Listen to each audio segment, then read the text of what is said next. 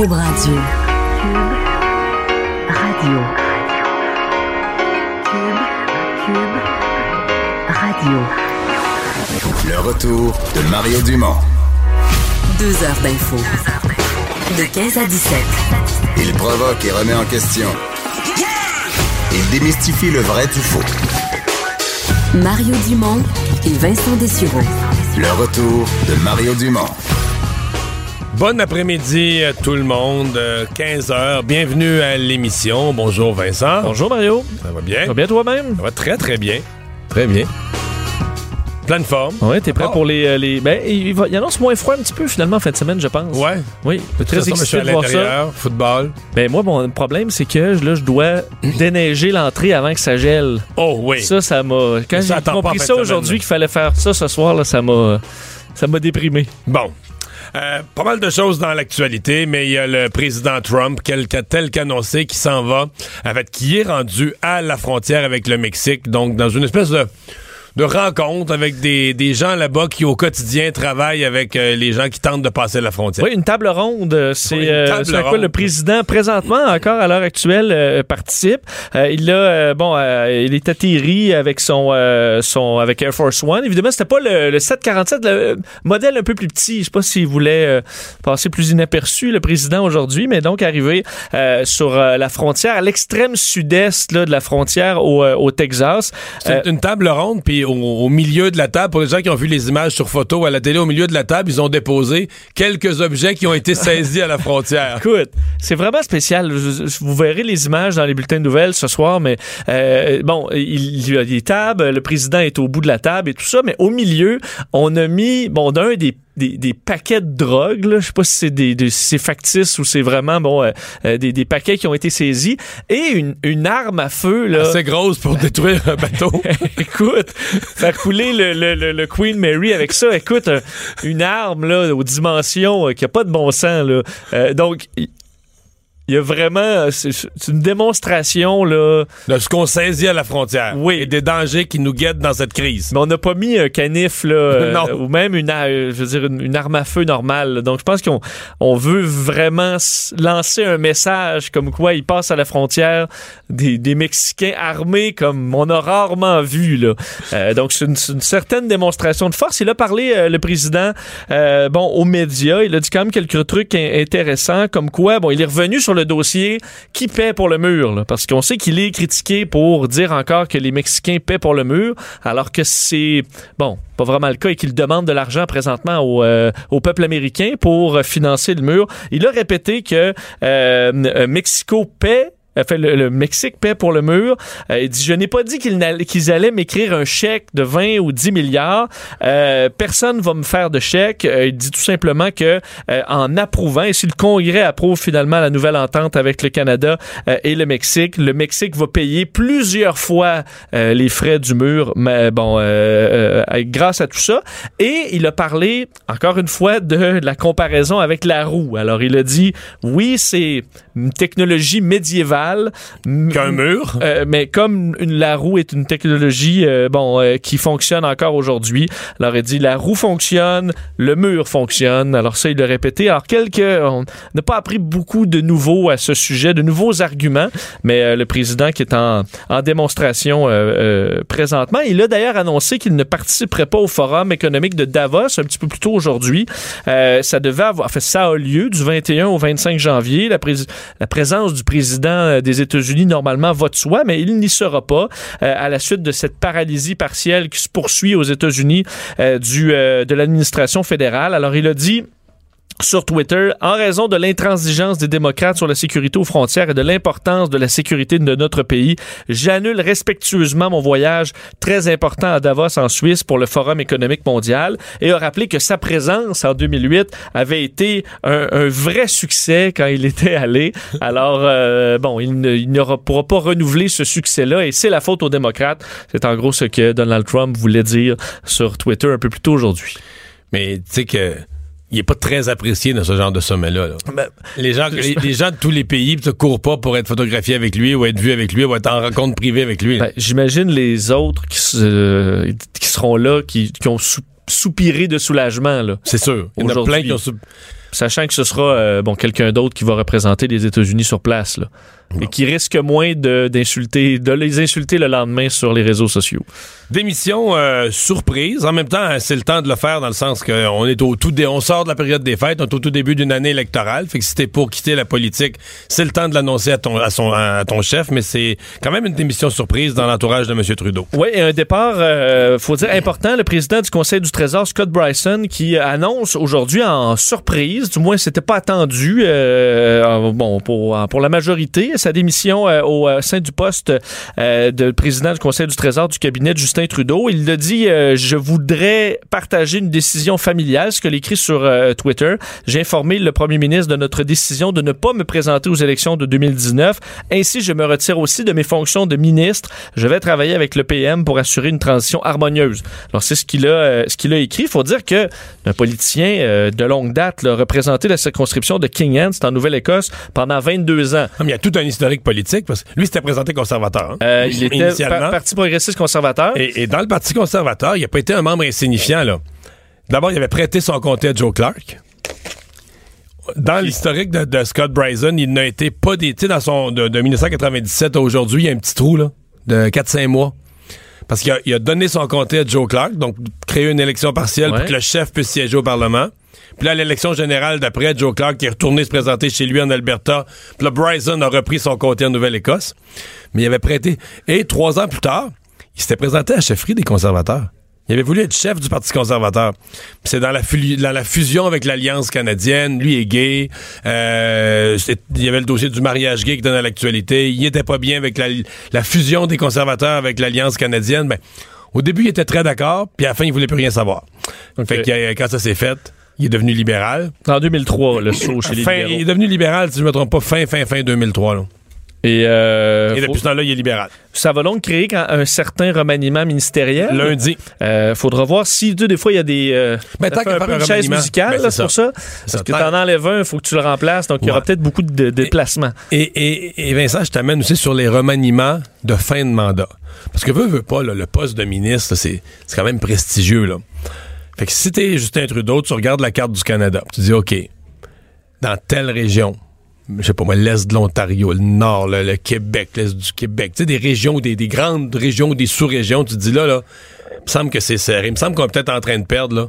On va se nommer un ministre, tu sais. Gagner quelques pourcents. Ben, tu sais, un ministre qui va, qui va occuper plus d'espace dans les médias de la région, qui va être pris plus au sérieux dans sa région, qui va faire, tu sais, qui peut faire remonter le message du parti. Tu sais, euh, quand je parle d'une région, là, tu sais, mettons, je sais pas, là, tu sais, mettons à Trois-Rivières, là, bon, ben, t'as des médias de Trois-Rivières, t'as des radios de Trois-Rivières, t'as des, un de Trois-Rivières, ben, ça, c'est trois, quatre comtés autour, là, quatre, cinq comtés autour, tu sais. À Trois-Rivières, il y a François-Philippe Champagne. Il y a déjà un ministre. Mon exemple est pas bon, mais tu comprends? Un peu partout. Donc, tu pourrais voir trois. Là, tu, là, tu nommes des ministres juniors, là. Ministre délégué, mais, ministre Au délégué, moins, il y a euh, le titre de ministre, là. Ça spinne un peu dans les médias locaux. Ouais, ouais, ouais, ouais, ouais. Puis, euh, quand il se présente à sa radio locale avec un chauffeur, garde du corps et tout ça, Ça en il, jette un peu. il est un plus gros personnage, tu sais. Il est un plus gros libéral dans le coin, là. Donc pour lui, ça permet Ça pourrait peut-être de arriver. faire ça. Ben, ça a, fait, ça a été fait souvent. Ce que je te décris là, celui qui avait exagéré, c'est Bernard Landry en 2003. Il y avait. Je pense qu'il y avait 69, 70 députés, puis il y en avait 36 qui étaient ministres, quelque chose de même. Je, faudrait que je vérifie Ouais. les chiffres à un près, là, mais il y avait plus de la moitié du caucus qui était ministre. Là, ce qui ressort dans les médias, c'est qu'il y a trop de ministres. Qu'il y a trop de ministres, ça nuit un peu partout. très bon, ça a pas été très bon. Alors, faudra, il y a quand même une direction. euh, je veux dire, Gérard Deltel a tout simplement écrit sur Twitter euh, What? Donc, euh, genre de quoi? Faut dire qu'il y a eu quelques départs euh, récents chez les, chez les libéraux qui. alors, bon, est-ce que est-ce qu'il y a un essoufflement de certains membres? Ça reste à voir. Lui, ça semble être très personnel. Dit que c'est vraiment pour être davantage avec sa, sa famille. Alors, il a peut-être fait le tour de son, de son métier de politicien.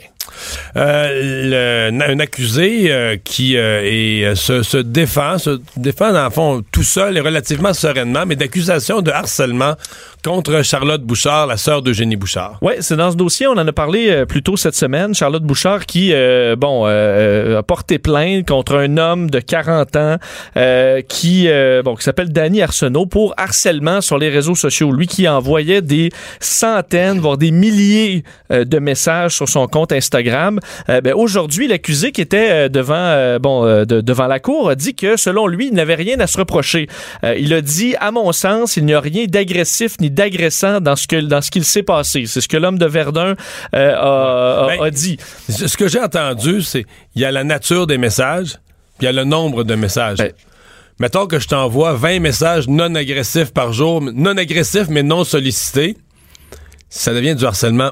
Je Ben- sais pas, il faudra voir. La, la cour décidera, c'est pas moi qui va décider, mais à mon avis, là, même si tes messages n'ont pas de, de mots terribles ou de propos agressants ou agressifs, si c'est non sollicité, que c'est non réciproque, puis toi tu pousses, tu pousses, tu pousses, t'arrêtes jamais, tu bombardes, c'est mon avis, c'est une forme de. Des fois, en deux messages, va te casser la gueule versus 2000 messages, ah, j'ai le goût de, de, de, de, Ouais. de t'embrasser. Je sais pas lequel je préfère parce qu'effectivement, ça peut être vraiment difficile. Faut dire que lui écrivait à tous les jours, euh, jusqu'à 30 fois par jour. Tous les jours, là, pendant, pendant des mois, voire des années. Elle bloquait un compte et s'en rouvrait un autre. Euh, ça fait ça pendant euh, une quarantaine de fois. Donc là, rendu là, même contre, si les lui, il a messages... l'air, euh, il a l'air à penser en cours qu'il n'y a rien de grave contre Ben- lui. Là. Il prend pas d'avocat, il, il semble très relax de ça. Il disait même des fois, euh, elle ramène du lait à soir, euh, donc il a vraiment l'impression qu'ils étaient en relation. Donc je- je- on comprend que ça peut devenir très inquiétant, surtout qu'à un moment donné, il a publié une photo du magasin où Charlotte Bouchard euh, travaillait. Donc là, elle dit, moi, je sais même pas de quoi il a l'air. Euh, ça peut être un de mes clients n'importe quand, qui est ce gars qui m'écrit euh, à, à tous les jours, 30 fois par jour. Alors, je comprends que ça devient euh, extrêmement inquiétant. Et surtout que lui a une historique aussi. Sa troisième accusation euh, pour harcèlement. La première, il avait été... bon, il n'avait pas été reconnu coupable. La deuxième, il avait eu une absolution conditionnelle. Alors, euh, Ouais, écoute, là, c'est sûr que ça va fatiguer le juge, ça. à mon avis, Troisième fois, là. Bon, c'est ça. Du côté de Charlotte Bouchard, elle était contente au sortir de euh, de l'audience. Je suis très contente d'être passée au travers, que ce soit euh, fini. Elle a fait ça pour dans le but d'aider. On sait que c'est son père qui a révélé cette histoire-là euh, aux médias dans tout le dossier Maxime Comtois, donc qui a été in- insulté sur les réseaux sociaux après la défaite de l'équipe de hockey canadienne junior. Alors eux veulent avoir une réflexion justement sur le harcèlement sur les médias sociaux. Alors le retour en cours ce sera le 21 février prochain.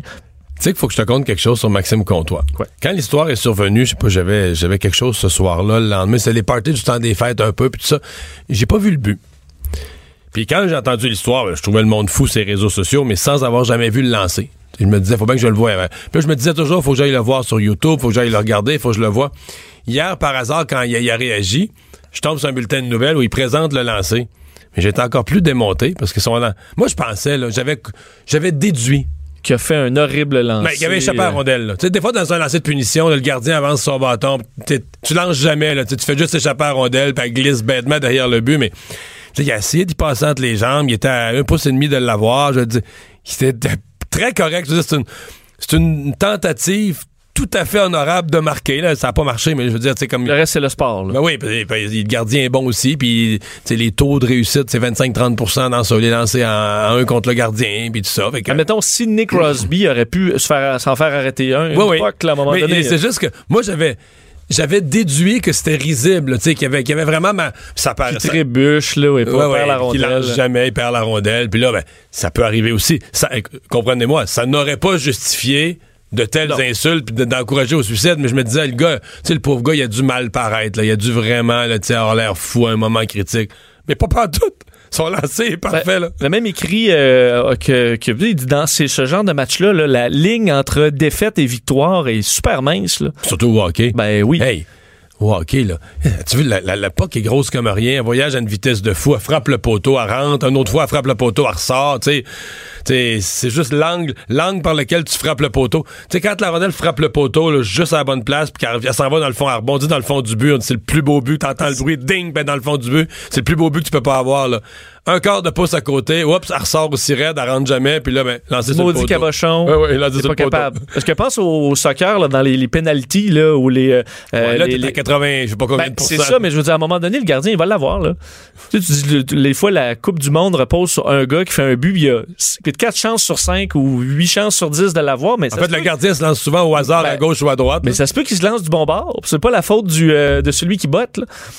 Donc, Ouais. euh, c'est ça. Des fois, on est. Et puis, On- souvent, ceux qui chialent sont des, euh, Ouais. des gens dans leur salon qui sont pas capables de, de courir plus que 100 mètres, là. Ouais. Aussi. Euh, on parlait de M. Trudeau il y a quelques instants en parlant de, la démission de Scott Bryson, mais au même moment où on parlait de lui, il faisait une annonce Quelle sur son compte Twitter.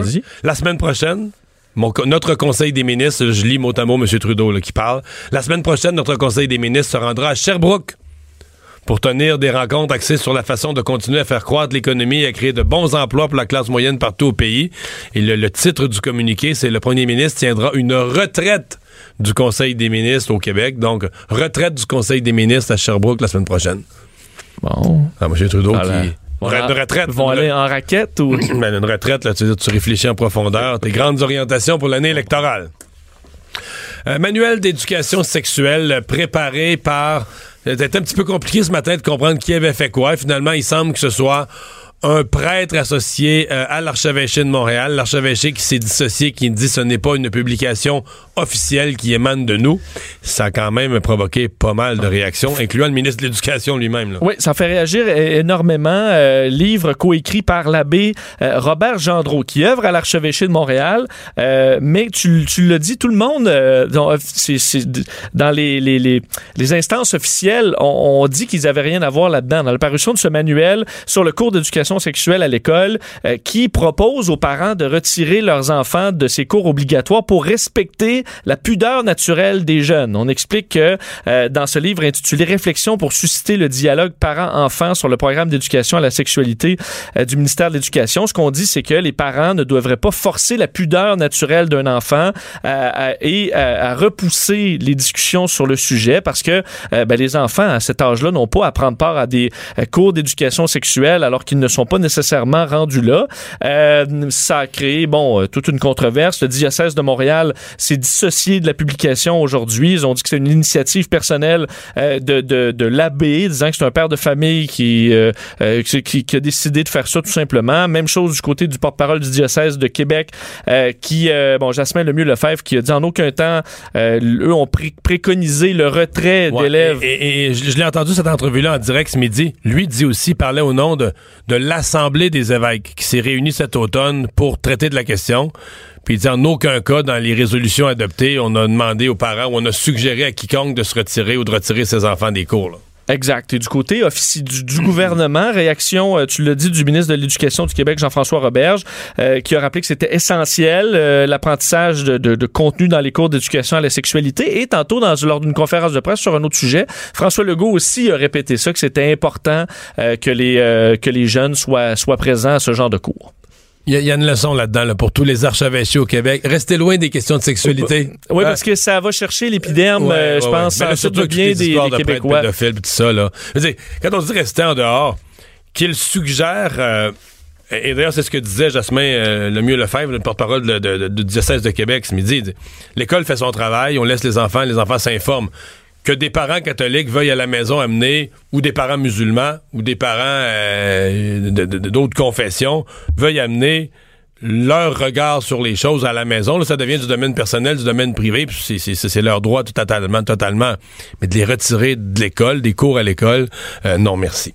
Euh, vite, vite, vite, là, on est Ouais. en retard, mais ça, c'est un classique, ça arrive une fois par hiver, une épidémie de gastro Ouais, et on à- est en croisière. Et tu t'espères pas tirer le, le- le- le ticket gagnant là, pour ce genre de croisière-là. Tu sais, on va en famille, en croisière de rêve et finalement, épidémie de gastro sur le Puis ça, navire. ça a l'air à propager en pas pourrir dans l'intérieur d'un bateau de croisière quand ça met. Vraiment, parce que tu as raison, on voit ça à chaque année, euh, quelques fois, là, et, et cette fois, c'est pas le, le moindre navire, le, le, euh, Royal Caribbean Oasis of the Sea, un des un plus des gros. plus gros, Ben. Il a été pendant un certain temps, euh, si je me trompe pas, le plus gros du monde. Là, il a été rattrapé, mais c'est euh, les navires qui sont au centre, là, ils, sont comme ouverts. Là. Alors, tu as une espèce de, C'est comme une allée, une rue centrale, une une, rue centrale ouais. avec des euh, balcons de chaque côté. C'est des navires absolument immenses. Euh, et euh, ben, euh, le dernier voyage, euh, alors qu'ils avaient quitté euh, le port canavéral dimanche, a eu une épidémie de gastro. 167 cas quand même du, euh, du virus gastro-intestinal rapporté depuis dimanche. Il faut dire que c'est seulement 2 des 9000 passagers et membres d'équipage, mais euh, c'est- tout un problème quand même parce que là, on, les équipes méd- médicales sur le navire sont complètement euh, sur- surchargées. Là, t'es comme pris pour isoler ces gens-là. Est-ce qu'ils est est, est est débarquent au prochain port carrément? Parce que maintenant, tu dois vouloir arrêter, sauver les vacances des autres. là, Ben, on dit que certains, euh, bon, ça a été compliqué pour les, les, les passagers qui n'étaient pas autorisés à descendre euh, du, euh, du, du bateau, qu'ils ont resté pendant plusieurs heures euh, coincés sur place. A pu reprendre la route là, en direction de, de Cozumel après un arrêt. Je suppose qu'on débarque tout le monde puis on s'organise pour les transporter d'une autre façon ou on les isole. Je connais pas la procédure exacte. pas non plus. Mais euh, on voit que quand ça commence à se propager, ça devient assez difficile. Il y a eu des cas euh, bien pires aussi dans les dernières Ouais, ouais. années où on disait, écoute, le bateau était une, En quasiment en quarantaine. qua- quarantaine, puis les chambres étaient dégueulasses. là. Alors, on, on souhaite pas ça à personne pour leurs vacances. Le retour de Mario Dumont. Joignez-vous à la discussion. Appelez ou textez 187 Cube Radio. 1877 827 2346.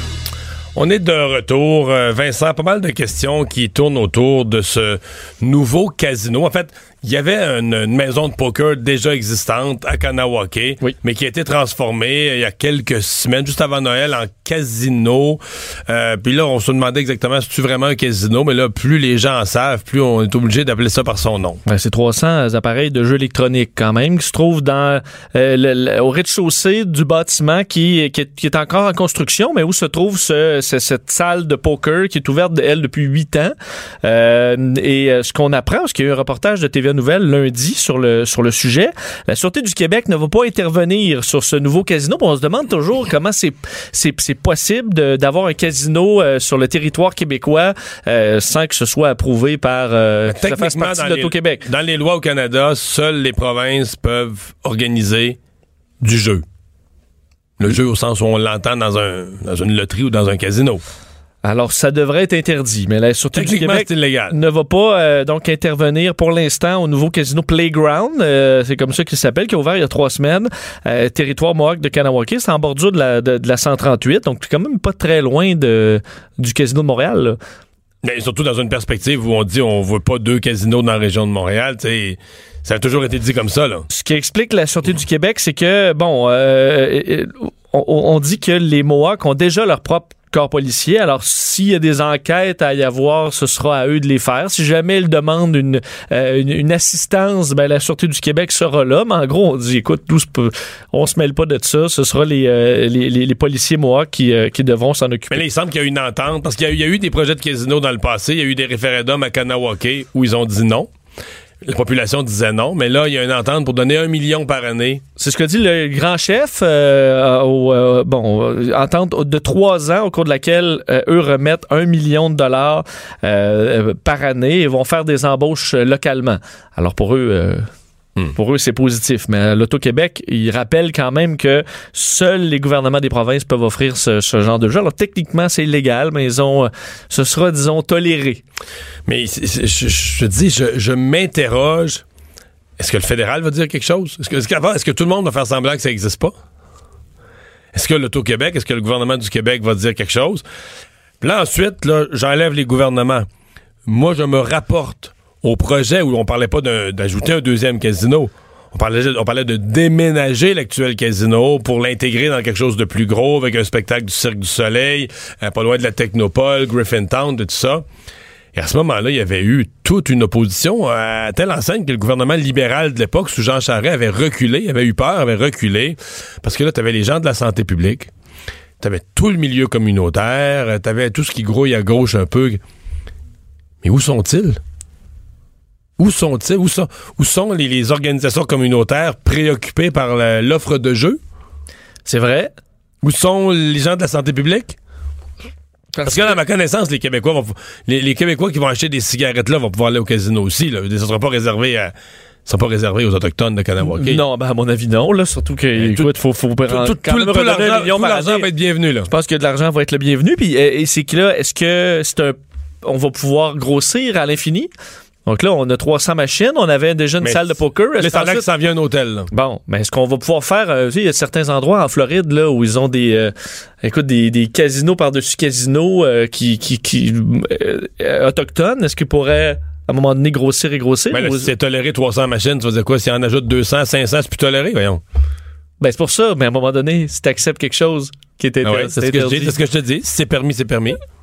Non, mais c'est illégal, mais tu le tolères, là. Tu vas arrêter de le tolérer? Là, vous avez, là, vous avez mis la machine de trop. Là, ça- là, on, applique la loi. Ouais, mais après ça, on va faire des spectacles. Là, dit, euh, il y a un moment où on va dire, OK, c'est assez. Mais pourquoi? Mais, Non, mais trois- je je me- je 300 m'interroge. machines, c'est pas assez encore. Non, mais je m'interroge. Moi, personnellement, je comprends pas, là. Je comprends pas qu'il n'y ait pas de débat public. Je comprends pas que, je comprends pas que tout à coup on se réveille. On se réveille un matin, puis à TVA Nouvelle, on nous annonce Tiens, hey, savez-vous quoi, dans la région de Montréal, il y a un casino de plus. Ça, on vous le dit, là. Il y a un casino de plus. Remarque que, certains pourraient nous répondre là, en partant de Kanawake, si t'allais, je pense, une heure et quart, une heure et demie au sud, t'arrivais dans l'État de New York, j'oublie le nom de la petite ville du petit. Il y a, il y a bien des Québécois qui vont là, là. Tu passent par Huntingdon, puis se ramassent dans l'État de New York, puis il y a un casino euh, dans upstate, upstate New York, là, pas très loin de la frontière canadienne, euh, où euh, les euh, dans le coin de Malone, si je me trompe pas, là. Il y a un casino. Ben, Peut-être que dans le fond, Kanawake va être une, euh, une concurrence pour ce casino-là. Mais c'est ça, dire, l'argent reste au Québec d'une certaine manière, mais c'est c'est particulier là, d'avoir une espèce de zone de non-application de ce que j'appellerais les lois habituelles. Et il y a quand même une entente en plus avec la bande, donc une entente qui, qui se retrouve à être illégale? Mais tu sais, les porte-paroles de la Sûreté du Québec, là, tu, viens de nous résumer ce qu'ils ont dit. Là. Nous, on travaille avec les Peacekeepers, puis tu sais, euh, s'ils ont besoin, on les laisse sur leur territoire, mais s'ils ont besoin de notre, assistance, on, on ira. Mais je veux dire, le, le pauvre porte-parole qui dit ça, il, il sait bien que c'est pas sérieux. Ben oui, ben oui, oui, il dit ça parce qu'on lui a dit, garde, c'est ta job, là, puis c'est, c'est, ça qu'on dit, là. Je veux dire, en dedans de lui, là, voyons, il les voit On bien. sait que c'est une ligne de presse. là. Ben voyons, il sait bien que ça tient pas route, là. Bon. Bon, mais il faudra suivre ça quand même. Je veux dire, euh, à, la fois, à la fois, est-ce qu'il y aura des réactions, mettons, d'ici une semaine? Puis à la fois, est-ce qu'il y aura de la croissance? Si ça s'installe, d'abord, on s'entend que si un hôtel s'installe, ça amène, ça amène du monde. Ça devient une sorte de destination. Les gens peuvent passer un week-end. Il va y avoir plus de machines, il va y avoir plus de tables, ils vont grossir. là. Oui, est-ce qu'ils peuvent, avoir, au niveau du taux de, de rendement des machines, est-ce qu'ils peuvent concurrencer euh, le casino, avoir un meilleur taux de retour pour attirer plus de, de clientèle, puis des meilleurs joueurs? Je sais pas, qu'est-ce qui est réglementé dans la mesure où tu peux faire un peu ce que tu veux. Euh, si tu dis, ben nous, on a un pourcentage plus avantageux, ben les gens vont aller jouer là. Ça, c'est sûr. Puis, Mais moi, je pense que les gens vont aller jouer. Je pense que, comme l'Auto-Québec répond au gouvernement, le gouvernement a mis un certain nombre de règles d'encadrement, l'alcool, patati patata, des gardiens. Je pense qu'il y a tout intérêt à Kanawake à dire, regarde, toutes sortes de. Toutes les petites affaires qui achalent un peu certains joueurs, là. Bon, on fait sauter les règles. Non? ben pourquoi pas? On attire Pourquoi le pas? client. Et, Quand les lois s'appliquent pas. tant là. que la police locale n'est pas intervenue, il n'y a pas de problème. Et ça va être euh, à suivre. Le retour de Mario Dumont. Pour nous rejoindre en studio, Studio à commercial cube.radio. Appelez ou textez 187 Cube Radio. 1877 827 2346. C'est une histoire cette semaine qui a, euh, bon, mis un sourire en coin peut-être à certaines personnes au niveau d'une sentence pour faire réfléchir. Euh, euh, J'en ai entendu aussi qui étaient sceptiques. Ils disent, on veut-tu vraiment ça? Euh, L'histoire, c'est que une personne qui a été victime d'un accident de la route lié à l'alcool au volant voudrait que l'accusé aille donner des conférences. Oui, Tina Adams, elle, le 12 juin 2015, euh, alors qu'elle faisait son jogging en bordure de route, c'est à Hudson, euh, frappée euh, de plein fouet par un automobiliste qui conduisait avec les facultés affaiblies. Euh, elle a eu, euh, bon, euh, elle, a été gravement blessée. On parle de plusieurs opérations, 19 opérations pour être, précis. Elle garde des, séquelles quand même importantes et, bon, à la surprise de, certains, elle a demandé, lorsque c'était les représentations sur sentence du, du conducteur en question, qu'il participe avec elle à des conférences de sensibilisation dans les écoles sur justement la conduite avec les facultés affaiblies. Je imaginer difficilement une conférence ayant plus d'impact. J'imagine au secondaire de voir euh, l'accusé là-dedans, le coupable et la victime ensemble, ça doit quand même être quelque chose euh, d'assez spectaculaire et d'assez rare. On va lui parler tout de suite. Euh, Tina Adams, bonjour. Bonjour. Euh, avant d'aller dans la- ces, ces détails-là, euh, ramenez-nous un peu aux, aux événements, là, ce qui vous est arrivé ce jour où vous faisiez en 2015 euh, du jogging avec une amie en juin 2015. Oui, exactement. Nous venons de déménager à Hudson. Euh, puis moi, je faisais beaucoup de jogging. J'étais en technique policière. Alors, je m'entraînais pas mal beaucoup. À peu près quatre fois par semaine, j'allais faire du jogging. Et je suis sortie dehors de chez nous, à peu près quatre maisons de chez moi. Euh, nous avons entendu et vu un véhicule arriver de pleine vitesse. Euh, nous avons été euh, sur le gazon et l'auto est venu exactement où on était. Il a frappé moi, mon ami avait sauté, fait qu'il avait frappé ses pieds. Puis il a aussi frappé un poteau électrique et moi j'étais dans ouais, j'étais inconsciente. Donc, il avait perdu le contrôle, là. Exactement. Il vous a pas seulement heurté sur le bord de la route, là. il avait vraiment, il avait perdu le contrôle de son véhicule. Ouais, il avait perdu le contrôle de son véhicule, puis il avait frappé un poteau électrique, une bonne fontaine. Bon. Vous, vous vivez avec des séquelles importantes quand même, là. Oui. Euh, j'ai un remplacement de hanche, j'ai un bassin reconstruit. Euh, Aujourd'hui, j'ai de la misère de marcher pour trop long, j'ai de la misère de masser pour trop long, j'ai de la misère de d'être debout trop longtemps. Euh, conduire, c'est un vrai challenge à cause que mon banc, j'ai des gros euh, douleurs de dos. Alors, masser à 90 degrés, tu sais, quand tu conduis, là, il faut que moi, je mette mon banc complètement par en arrière.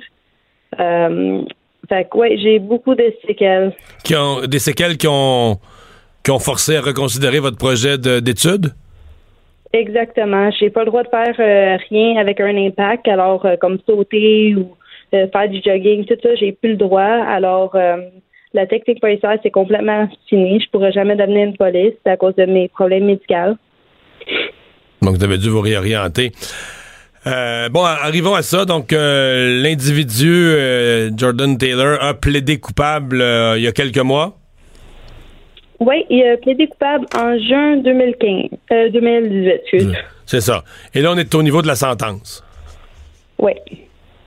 Et là, vous avez com- comment vous avez pensé à ça, cette demande? Parce que bon, il y a, y y une dimension à la sentence là, qui est la qui est la la, la, la- la punition elle-même, euh, que ce soit de la prison ou autre, mais il y a un autre volet à la sentence qui, qui est vraiment le fruit, lui, de votre imagination. Là.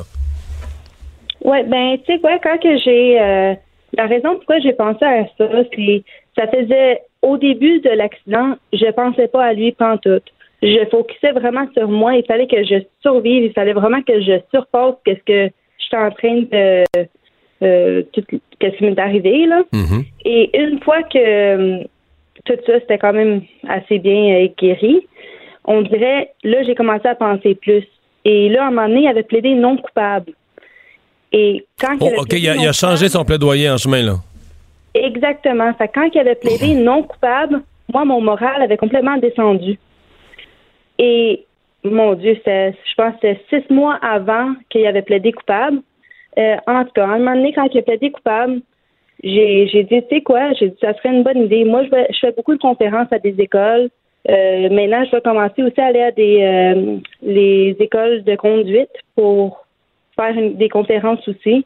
Et je pense que ça aurait un gros impact si non seulement que la victime, mais aussi celle qui me fait ça, tous les dommages soient présents avec moi. Parce que les élèves demandent beaucoup de questions sur lui aussi. Et moi, je pourrais pas, je peux pas répondre pour les questions qu'ils me demandent parce que je ne sais pas. Alors, je sais que lui, il pourrait dire sa partie de l'histoire et pourquoi il a pris sa voiture. Et je pense que ça aura un gros impact. Peut-être dire que euh, vous ne l'aviez pas euh, dit, euh, ni même à vos, à vos proches, que vous alliez proposer ça de- devant le juge. Quelle a été la réaction à la fois de votre famille, de, de, de- du, du- du conducteur de Jason Xavier Ta- Taylor et du, juge lorsque vous avez proposé ça? Mais non, je l'avais pas dit à ma famille. Vraiment, je l'avais pas vraiment dit à personne. Puis mon père, il est resté bien surpris. Il ne savait vraiment pas. Il était là lors du sentence. il est resté bien surpris, comme tout le monde d'autre dans la chambre est resté surpris aussi. Est-ce que le juge a bien réagi à chaud, sur le coup, là, avant même d'avoir eu le temps d'y penser? Oui, ben le juge, quand que j'ai arrivé, j'ai commencé à expliquer que moi, je vais dans des écoles, je fais des conférences, puis il avait l'air super content. Il a dit, ben oui, il a dit, crime, tu fais, tu changes des vies, tu sauves des vies. Il a dit, c'est vraiment une bonne idée. Là, j'ai dit, j'aimerais ça que Mr. Taylor, il vienne avec moi pour faire mes conférences. Et tout de suite, quand il a, il a dit ça, euh, l'avocat de Mr. Taylor, il s'est approché de lui, puis il a dit, sûrement qu'il a dit, ah, je pense que ça serait une bonne idée. Fait que Mr. Taylor, il s'est levé, il est venu à côté de moi, puis il a dit au juge que oui, il aimerait ça venir avec moi. OK. Donc, la probabilité, c'est que ça va se faire, là. Ben, j'espère. J'espère que c'est pas juste un mot devant le juge. Parce Je que comprends. moi, quand que je... Exactement. Fait que j'espère que c'est pas juste un mot devant le juge puis que ça va vraiment se faire faire. Mais le juge pourrait l'imposer. C'est ce que, c'est ce que vous souhaiteriez. Exactement. Que le juge, dans sa décision, le- lui impose. Il lui impose qu'il doit venir avec moi, faire des conférences et exactement changer les vies. Montrer aux jeunes que les dangers d'aller sur la route, comment ça peut changer des vies. Ou même en tuer. Les jeunes que vous rencontrez, quand vous leur racontez vo- votre histoire, est-ce qu'ils sont euh, réceptifs? Est-ce qu'ils sont touchés? Vous sentez qu'ils ont, ont toujours ce sentiment, on dirait, d'invulnérabi- d'invulnérabilité qui vient avec l'adolescence? Ben, je peux vous dire tout de suite, quand que je vais aux écoles puis que je parle aux élèves, il y a pas il y a beaucoup de fois que tu vas voir des élèves sur des téléphones puis des choses mais moi quand que je parle puis je montre mon vidéo et on dirait qu'ils ont tout le temps leurs yeux sur moi. Puis ça paraît qu'ils sont touchés parce que j'en ai beaucoup des messages que je reçois sur mon téléphone, les élèves qui viennent me voir après. Et ouais, je sais que je touche beaucoup de personnes. Puis comme j'ai dit, je reçois beaucoup de messages. Et ouais. Euh, Avez-vous l'impression, parce que euh, l'hypothèse sur laquelle on, travaille, là, vous, évidemment, vous vous présentez devant des jeunes, parce que si quelqu'un arrive là, à, dire, en habit cravate, puis dit euh, conduire en état d'ébriété, c'est dangereux, les jeunes, ils écoutent pas. C'est comme si c'est pas concret, c'est comme quelqu'un qui te fait la leçon, puis t'en as entendu, euh, il y en a, y en a 100 par semaine qui te font la leçon sur tous les sujets. Là, vous, vous arrivez, oups, une jeune victime, oh, là, les jeunes, probablement que ça les touche davantage. Euh, là, vous, vous, vous faites l'hypothèse que si quelqu'un qui lui a vécu ça de l'autre côté, il a fait la gaffe de conduire, euh, ça va toucher les jeunes encore davantage. Est-ce que vous pensez, exemple, lui, là, pour ce que vous en connaissez ou ce que vous avez vu de lui, si un jeune lui demandait ta décision de ce soir-là, est-ce qu'elle a, est-ce qu'elle a gâché ta vie, là? Il répondrait quoi, lui, vous pensez? Ben moi, j'espère qu'il va répondre que oui, ça a gâché sa vie. C'est votre sentiment que, ça, que pour vrai, ça, ça tout, tout ça, euh, veut dire euh, la- l'arrestation, les procédures judiciaires, etc., que ça, que ça a gâché sa vie? Mais il va toujours avoir ça sur son sur son euh, on his record, sur son record, il va toujours avoir qu'il a fait, fait dans un sens, il faut que tu penses que oui, ça peut avoir gâché sa vie, aussi avec sûrement sa famille, avec et son nom, il est pas mal partout. Euh, fait que moi, je dirais que oui. Euh, c'est sûr qu'avant d'aller à des écoles puis tout, j'aimerais ça le rencontrer pour qu'on puisse s'organiser un petit peu, voir euh, voir les choses. Je vais, je vais voir qu'est-ce qui, quoi exactement qu'il va dire. Euh, Fait que ouais. Est-ce que vous y en voulez encore? Je peux dire maintenant, c'est dans les mains du juge. C'est, c'est plus maintenant, j'aimerais ça tourner la page et c'est ça exactement que je suis en train de faire. Je veux tourner la page et en place de faire quelque chose, continuer quelque chose de négatif, je vais faire quelque chose de négatif, comme l'accident qui m'est arrivé, en quelque chose de positif, à essayer de changer des vies puis à essayer de sensibiliser le monde. Ben, Tina Adams, c'est euh, bien, bien intéressant de vous euh, entendre, inspirant en même temps. Bonne chance, euh, même de chance pour la suite. Merci beaucoup. Au revoir. C'est sûr que ça peut marcher. Oui. S'il y a une chose dont je suis convaincu, c'est que devant des jeunes, là, un discours là, bien plate, là, quelqu'un de bien propre qui arrive en théorie avec trois quatre tableaux puis qui disait là faut pas faire ceci, faut pas Un faire policier ça. euh, ça, ça passe avec un là, PowerPoint. ça rentre par une oreille, ça ressort par l'autre, tu comprends, il y a rien qui reste là. Ça je suis sûr de ça. Là. Les jeunes disent ben oui, ben oui, ben oui, ben oui, ben oui. Puis il faut, faut, ça, faut mettre un parapluie, faut prendre un parapluie quand il mouille, faut mettre nos mitaines l'hiver, là, tu comprends? Oui, oui. tout ce que ta mère t'a dit, ça rentre par une oreille, ça sort par l'autre. Je suis convaincu que ce genre de conférence-là, ça laisse plus une trace. Ça fait vraiment réfléchir. Quelqu'un qui a mal partout, là. Oui. Puis en plus avec quelqu'un euh, qui, qui, Qui a fait un, la qui est un criminel aujourd'hui là. Euh, parce que moi, la, la- entre autres, le, le choc le plus intense que, que j'ai eu par rapport à l'alcool au volant, c'est de suivre un procès d'alcool au volant d'un monsieur euh, euh, à Québec sans histoire, même pas un euh, ticket, qui a un gros contrat à un moment donné, euh, prend sa voiture en boisson, tue une, une- une jeune femme étudiante à l'université Laval. Donc quelqu'un sans histoire, là, pas un criminel, et qui, s'est en- qui est parti en prison pour, pour des années, puis de voir là, tu dis ok, c'est ça qui arrive là. Ah J'ai ouais. pas eu, moi, euh, tu sais, puis on l'a vu en entrevue par après, puis il te raconte ça, là, à quel point, lui, c'est terminé, il part avec sa petite valise, puis euh, s'en va en dedans pour des famille, années, euh, alors qu'il n'était pas destiné à ça du tout, puis sa- ta vie peut virer d'un coup, puis d'avoir le, le côté aussi du, de la personne qui a agi, là, ça, ça, ça, ça fesse. Le retour de Mario Dumont, le seul ancien politicien qui ne vous sortira jamais de cassette. Mario Dumont et Vincent Dessureau. Jusqu'à 17. Cube Radio. Le buzz de Vincent Dessureau. Et dans ton buzz aujourd'hui, euh, je veux dire que ton premier sujet, j'ai vu la réponse ce matin dans Oui. un article, mais ça m'a intéressé au maximum.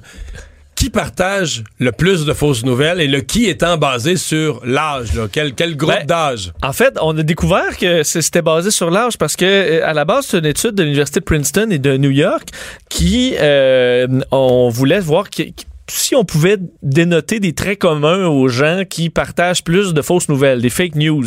Euh, ils ont étudié la race, le revenu, l'éducation, l'orientation politique et l'âge. Donc tout ça pour essayer de voir si on peut tirer euh, des certaines conclusions. Et euh, finalement, le, en fait, il y a deux groupes qui ressortaient, mais vraiment un en numéro un. Là. Et ça a été.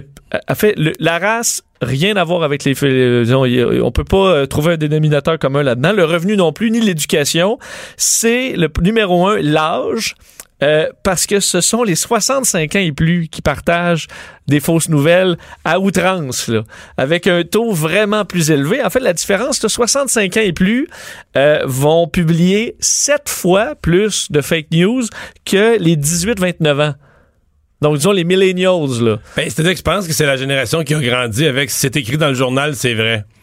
Puis là, ils transposent ça. ah, si tu le vois sur Internet, ça doit être vrai.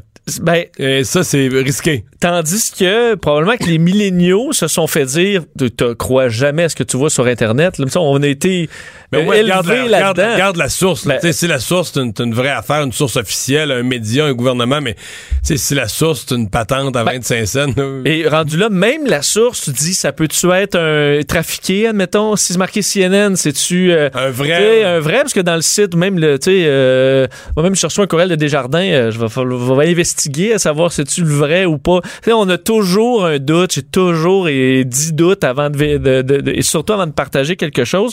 Euh, ben ça, c'est une culture que 65 ans et plus euh, non pas et par sept fois, c'est quand même assez spectaculaire. Euh, le deuxième critère, parce qu'il y en a vraiment deux qui, res- qui ressortaient, euh, à moindre mesure que le- les 65 ans et plus, mais quand même, c'était l'orientation politique musique, pro-Trump aux États-Unis, les conservateurs pro-Trump.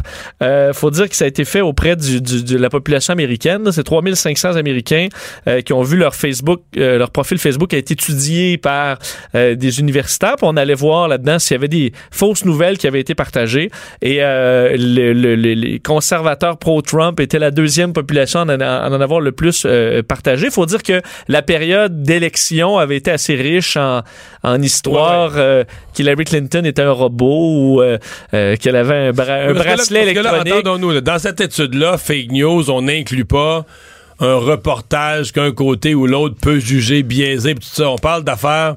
Genre, ça- il y en a une qui, qui m'a vraiment frappé dans la campagne. Il y en a une qui disait que le pape appuyait Donald Trump. là. Bon, tu vois. Ça, ça circulait. Là. Les, gens, Oui. se- les gens se renvoyaient ça d'un à l'autre. Puis c'est le pape François appuie Donald Trump. C'est ce Ça genre n'avait de, jamais existé. Là, ce, Ça, ce genre de nouvelles-là qui. euh, il il y a par contre une bonne nouvelle là-dedans, c'est que euh, 90% des comptes étudiés, donc quand même 9 personnes sur 10, ont jamais publié de fausses nouvelles. Donc, euh, c'était une note parfaite pour 90% des gens. Alors, faut pas penser que c'est super commun nécessairement. Il y a quelques personnes qui vont en partager vraiment beaucoup, faut croire. Euh, mais en général, on a une bonne note. Alors, faut pas penser que parce qu'on utilise les réseaux sociaux, on est nécessairement euh, une transmission de, de fausses nouvelles parce que c'était une note parfaite pour 90% des gens, du moins dans les 3500 personnes euh, étudiées. Bon.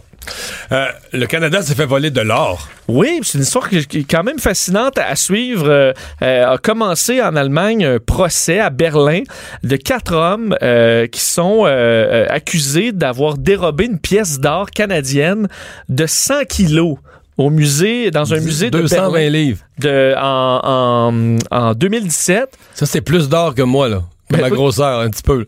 Euh, oui, c'est vrai. OK, tu traduisais ça en livre pour comparer au poids. Ouais, d'une personne. je me demandais si c'était plus... plus euh, De gars, je sais pas âgé les moi, t'as besoin de passer au, à l'impérial. Mais, euh, Non, mais c'est parce que c'est de l'or en fou, là. ben, c'est de l'or en D'habitude, on compte en onces, l'or. À Savo, j'ai fait de le- le- euh, à peu près 4 millions de dollars en, en, en- en- dollars américains, donc à 1200 dollars l'once à peu près. Là. Euh, ça fait 3500 onces, je pense à peu près. Là, j'ai fait le calcul tantôt. Euh, et c'est un, vol vraiment spectaculaire qu'on a rarement vu dans l'histoire de l'Allemagne et même du monde. Euh, à la base, eux sont rentrés dans un... euh, faut dire que eux bon, se déclarent non coupables, sont reliés à un clan mafieux, eux disent avoir été pointés du doigt, euh, entre autres par les médias, euh, sans procès. Euh, on parle d'hommes entre 20 et 24 ans, donc il faudra voir ce que le tribunal va, va Mais trancher où s'est fait là-dedans. le vol? Euh, c'est dans un musée de Berlin. Mais ça appartenait au Canada. C'est une, une pièce canadienne qui s'appelle le Big Maple Leaf. Donc, c'est vraiment une, l'équivalent d'une une immense pièce de monnaie canadienne qui a la grosseur à peu près d'un pneu de voiture. Donc, imaginez-vous la, la, la taille. Euh, les voleurs se sont présentés là dans la nuit du 27 mars 2017 dans le musée avec une échelle sur, de, par une petite vitre. Euh, c'est en plein centre-ville de Berlin, là, le musée Baudet ou Baude, qui euh, et là on, on brisé la espèce de vitre protectrice à coups de masse et de hache pour ensuite mettre la pièce dans une brouette. Donc là, on Une petite réussit à- brouette à deux bras une roue, oui, une petite brouette, transporter le fumier ou euh, des bûches, peu importe. Alors, ils sont partis dans la rue avec leur brouette et ont Avec une pièce d'or de 4 millions dedans. une pièce d'or de 4 millions de dollars. C'est quand même fou de 100 kilos.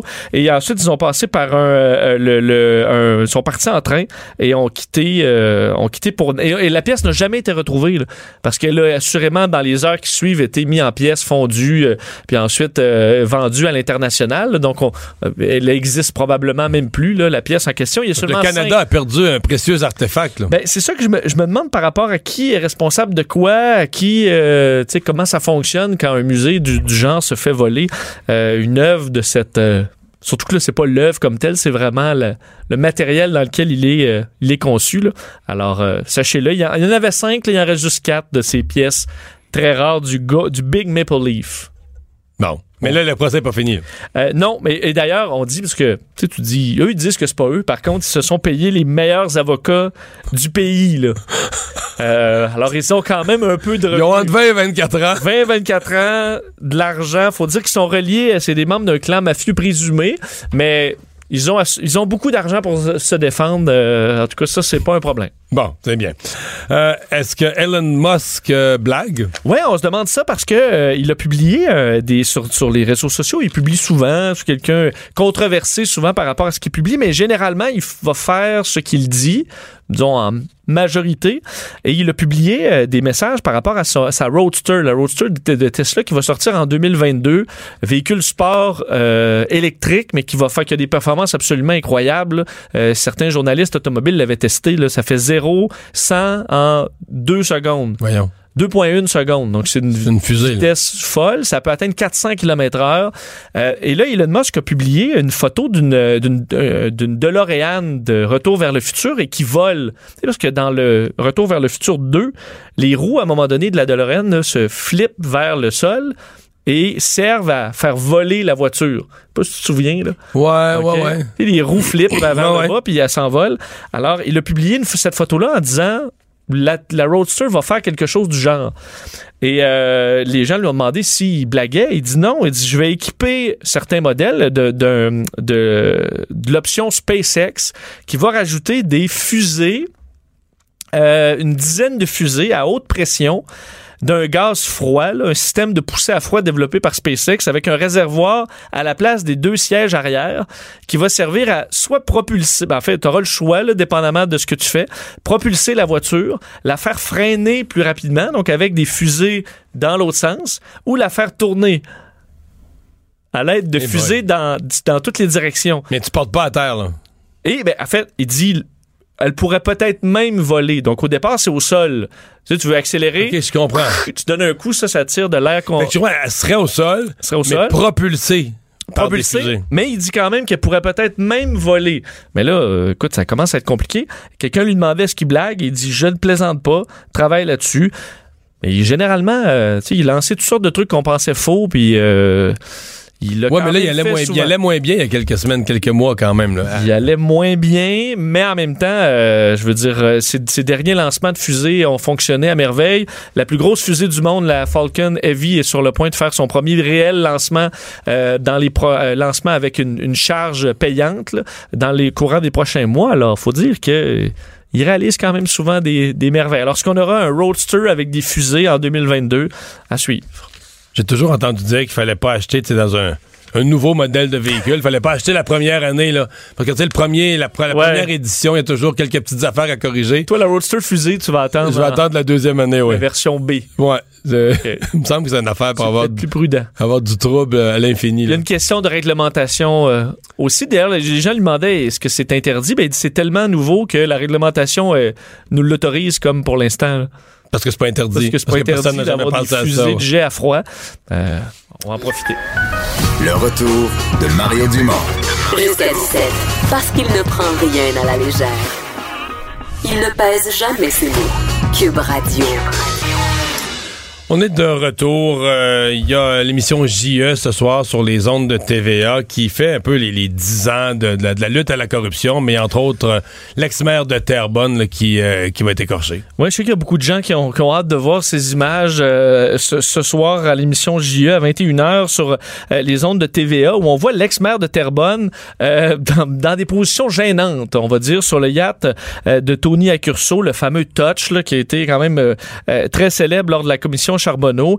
Euh, scène captée en mars 2008 sur le pont, entre autres, du, euh, du, du, yacht de luxe, euh, qui bon démontre que l'ex-maire de Terrebonne avait beaucoup de plaisir avec Tony Accurso sur le bateau. On parle de, de danse, des, des déguisements gênants, commentaires grossiers et assez sexistes qu'on peut entendre sur, sur, sur, le film. On le voit entre autres bon, torse nu avec un foulard à la manière d'un prince saoudien, se Euh, Alors, toutes sortes d'images qui montrent que euh, l'ex-maire de Terrebonne s'est rendu euh, deux fois, donc deux séjours sur le touch. Ouais, il l'avait nié malgré l'existence nié. de nombreuses photos là, et vidéos et tout ce que tu veux. là. lui avait dit qu'il était allé une fois, donc euh, les images démontrent que euh, c'est faux. C'est ce qu'il avait dit au sujet du voyage en novembre 2013. Vous allez voir aussi dans l'émission l'ex-procureur en chef de la commission Charbonneau, Denis Galland, qui dit carrément avoir été dégoûté en voyant ces images-là, disant que c'est ces, ces gens-là savent très bien qu'ils ont affaire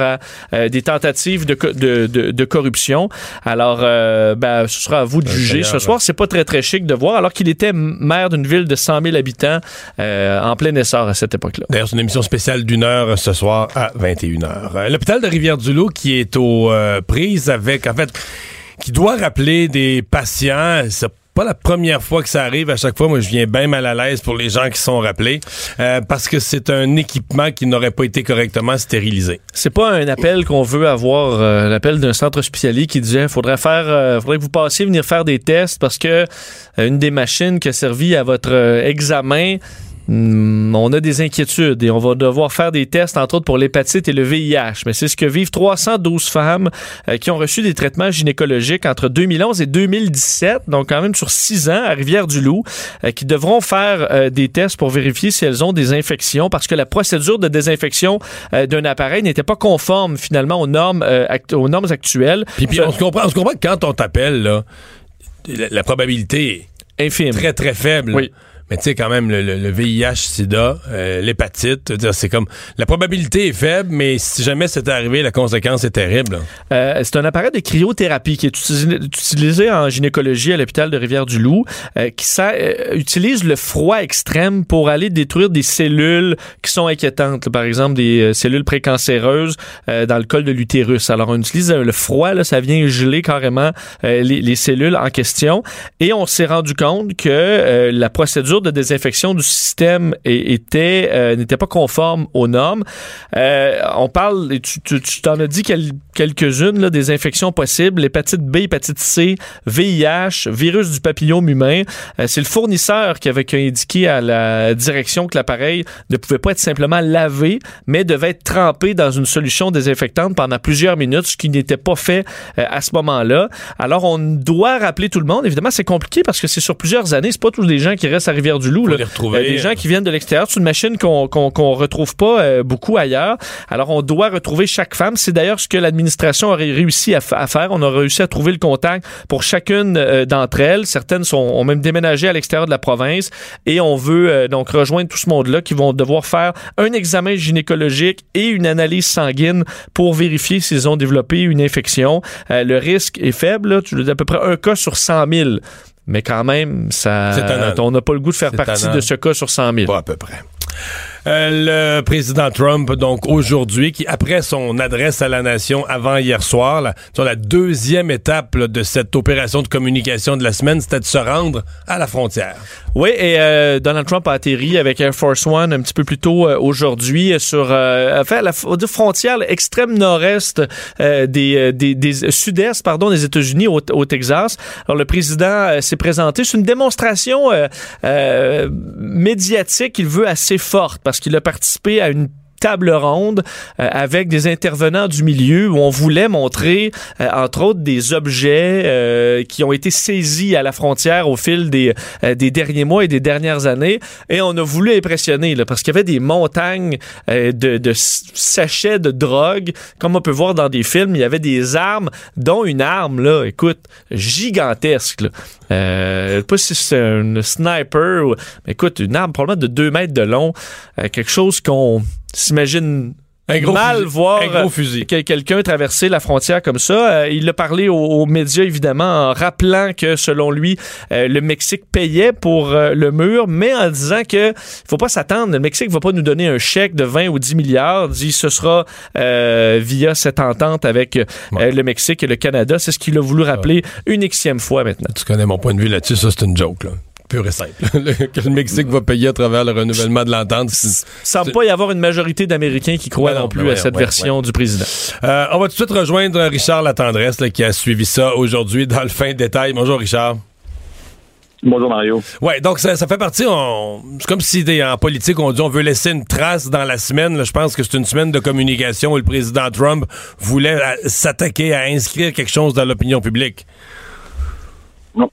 C'est le geste à la parole. hein. Aujourd'hui, Mario, après avoir effectivement prononcé ce discours, revenons quand même sur les propos du discours euh, qui euh, mettaient l'accent sur les dangers qui pèsent sur la société américaine, euh, euh, les, les, les victimes de la criminalité liée donc à cette immigration illégale. Tu sais, il en parle, mais c'est sanglant comme description. Et là, euh, maintenant, il se déplace pour justement, comme vous le disiez, euh, nous montrer des armes, nous montrer ce qui a été saisi, euh, le type de drogue, la quantité. Et, là, tu vois, le, ton est un, peu toujours le même, là, mais là, on voit qu'il y a un risque, une menace, il y a des dangers si on se retrouve sans mur. Et, bon, tu sais, il parle même de l'héroïsme des douaniers, des agents, euh, le drame que vivent les victimes de ces euh, euh, de ces immigrants illégaux, certains d'entre eux. Tu sais, il y a un grand portrait apocalyptique de, ce qui se passe à la frontière qu'il veut montrer cette fois-ci, parallèlement à tout ce qu'il a raconté euh, plus tôt cette semaine. Et là, il a fait une euh, quoi, une espèce de, de table ronde. Euh, on a vu les images euh, on a des écrans ici en studio. Il était avec toutes sortes de gens, des intervenants de terrain autour d'une table, se faisant quoi, se faisant expliquer les problèmes à la frontière? Voilà, c'est ça. Il y, a, il y a un mélange de euh, racontez-nous un peu comment ça se passe à la frontière, racontez-nous à quel point il y a des risques, mais aussi, bon, tu vois, a témoigné euh, le frère d'un d'un agent lui-même, alors toute une histoire très personnelle, le gars qui vient des îles Fidji, qui passe, tu qui suit une étape euh, euh, normale, légale pour obtenir ultimement euh, sa citoyenneté, puis devenir agent et tuer par un illégal, tu vois. Alors, euh, cette façon aussi de de, de personnifier, là, montrer des gens qui incarnent la souffrance qu'on peut vivre à la frontière. Alors, il y a un mélange de euh, racontez-nous, puis euh, vraiment vous vous me touchez, je suis ému d'entendre tout ça. Euh, la même chose avec une mère de famille qui a perdu son fils dans une situation comparable, et, et, et lui-même essaie de monter de la compassion, toujours un peu euh, un peu chaotique en sa façon de faire, par exemple, au président. C'est c'est sûr qu'il n'y a pas le talent de euh, Bill Clinton pour dire moi ce que vous ressentez comme douleur, je la ressens aussi. Hein. C'est pas du tout le même sentiment, mais bon, chacun a, ses, a sa façon Mhm. de faire. Alors, à la fois, tu vois, il veut témoigner là-dessus, il veut faire témoigner les gens, puis il veut dire à quel point, lui, il a la compassion pour leur, euh, leur réalité. Ouais. Euh, je, je fais une parenthèse parce que dans les images, j'ai vu apparaître un visage là, qui connu au Texas, qui a senti le besoin, un républicain qui a senti le besoin d'aller se coller sur euh, Donald Trump lors de sa visite. C'est un dénommé Ted Cruz. Puis quand Ted Cruz se colle à Donald Trump, je suis toujours mal à l'aise quand je repense T'sais, Trump avait personnellement insulté, insulté sa femme, l'avait traité de laide lorsqu'ils étaient en campagne l'un contre l'autre pour la pour avoir le, le, ticket républicain. Je sais pas comment Cruz peut, peut aller se coller à Trump. Euh, bon, il s'est passé deux ans, mais quand même. Là. Mais tu sais, Mario, euh, c'est intéressant que tu relèves le cas de Ted Cruz parce que lui aussi représente ce qui se passe avec le Parti républicain. Tu le disais, euh, il a insulté sa mère, il a insulté son père en laissant entendre qu'il avait comploté avec euh, Lee Harvey Oswald pour assassiner. Ah oui, c'est vrai en plus. assez tordu comme. Et puis, tu vois, là maintenant, le président en a parlé d'ailleurs, hein, lorsqu'ils étaient ensemble en disant, bon, on, est, on était des amis, on l'est redevenu, on a eu un petit hiatus de 6-7 mois, en faisant référence pardon, à, au fait que, bon, il y avait eu la, campagne pour les primaires. Souviens-toi, là, Mario, à, la convention républicaine, Cruz avait refusé de soutenir Trump. Et là, aujourd'hui, il se colle à lui parce qu'au sein du parti, c'est pas compliqué, au sein du parti républicain, soit tu te colles à Trump, soit tu es carrément chassé de ce parti-là, ou tu es mis de côté, tu plus aucune influence. Alors Cruz, a, compris, il a compris le jeu à jouer mais ça fait tellement, tu sais, ça fait tellement limace de sa part de se retrouver de cette façon-là. Mais je vais être honnête avec toi, tu, sais, tu regardes ce qui s'est passé hier au, Capitole. Le président il était ici à la Maison-Blanche et là, il y a des fissures au sein du Parti républicain, chez les représentants puis chez les sénateurs. À la suite de ce shutdown, cette paralysie partielle du gouvernement, il y en a qui disent là, là, pas certain qu'on doit paralyser la, moitié ou le quart du gouvernement pour cette question du mur. Il y a des ministères et des agences qui pourraient fonctionner. On devrait les financer puis négocier en parallèle. Trump a dû aller se déplacer au Capitole. C'est assez rare qu'un président ait à faire ça pour s'assurer que tout le monde rentrait dans la rang. Je m'attendais à ce qu'on entende encore quelques-uns d'entre eux dire non, non, mais il y, a un gouvernement à gérer malgré tout. Ben non, c'est le silence, à part là, quelques atomes perdus, là, les républicains se rangent derrière le président. C'est fascinant comment il réussit à tordre le bras des gens. Et puis effectivement, pour l'instant, c'est ce qu'il a répété ici en partant d'ici. J'ai jamais vu un parti aussi uni. J'ai jamais vu une telle solidarité face à cette cause qui consiste à dire, parce que c'est son argument de base, moi j'ai à cœur la sécurité du pays. C'est pour ça que je veux un mur. Il n'y a rien de mieux pour euh, assurer la sécurité du pays sur la frontière sud. Et puis si euh, ça dure des mois ou des années shutdown, tant pis, moi je veux protéger les Américains.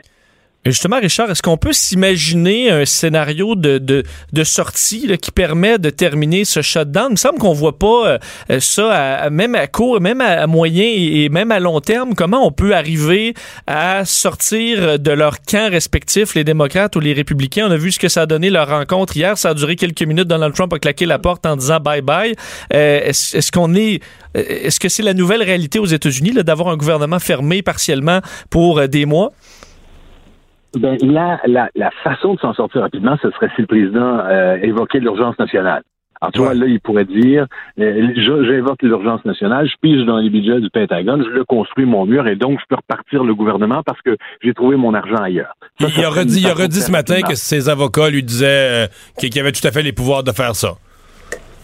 Exactement, qu'il y a un droit absolu même. Et moi, j'aime toujours ça, Mario, quand un politicien utilise le terme absolu, là, ça, ça devient inquiétant. Là. On, on est supposé être en, en, démocratie, non pas en monarchie, mais bon, le président estime avoir le droit absolu de pouvoir utiliser cette euh, euh, voie-là. Mais il disait aussi, il faut quand même lui dire ça, moi, le, mot compromis fait partie de mon vocabulaire, et si on est capable de me proposer quelque chose, je vais l'évoquer, euh, je vais l'étudier. Mais il faut être bien honnête, là, les démocrates n'ont aucun intérêt, ils manifestent aucune intention de lui donner quoi que ce soit pour son mur. Donc, le compromis ne viendra pas de leur part et moi, je vois comme sortie, je vois pas d'autre chose comme sortie que cette urgence nationale au cours des prochains jours, parce que là, la, paye des, euh, des fonctionnaires ne sera pas déposée demain. Vraiment, on va le sentir plus. Et là, c'est l'économie au grand complet qui va commencer à en sentir les conséquences.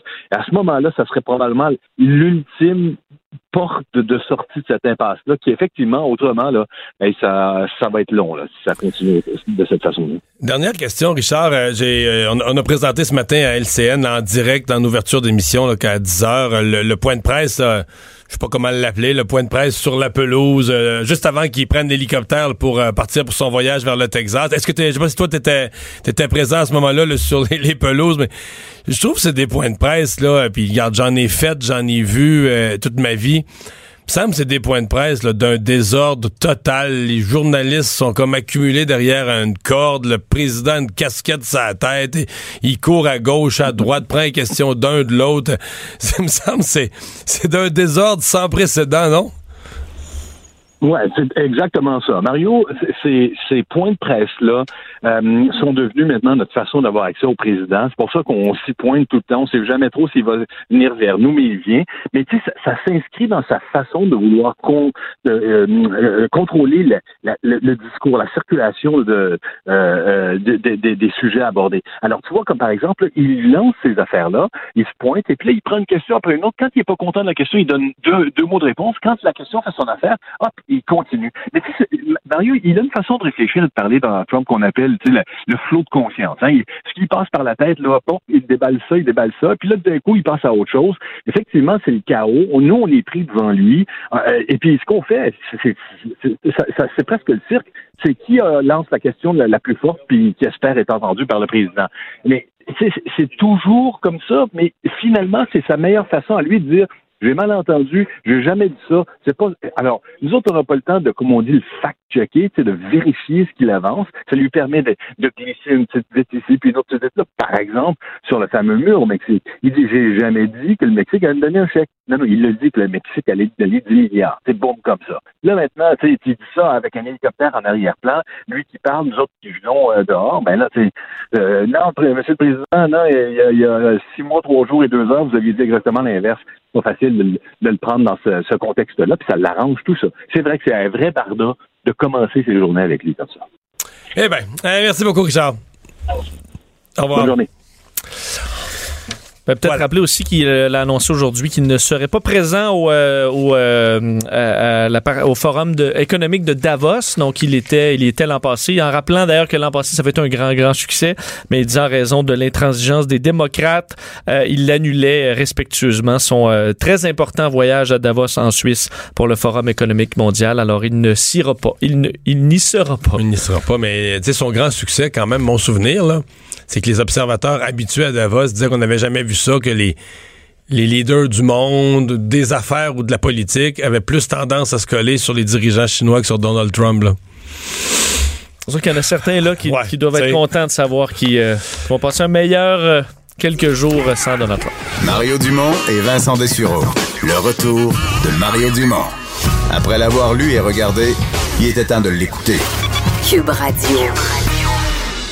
Alors, euh, on a fait hier euh, euh, un regard sur cette étude qui était sortie, euh, que le Journal de Québec avait jugé assez mince sur les comparatifs entre les différents, le tramway et les alternatives, disons. Oui, le journal euh, avait obtenu, euh, grâce à l'accès à l'information, le document, avait, avait demandé sur, quel document on s'est basé pour choisir le, le maire avait déjà utilisé le mot des études. Là. Exact. Et on voulait savoir ce qu'elle était cette étude et ils ont obtenu finalement un document de 13 pages. En fait, on peut dire un fascicule qui parle en fait, non seulement du tramway versus euh, le, SRB, par exemple, service rapide par bus, le métro, mais rajoute aussi des technologies qui n'existent même pas aujourd'hui, en fait, à, part au stade expérimental, comme euh, l'hyperloop, donc euh, un tube sous vide qui pourrait nous transporter à 1000 km heure.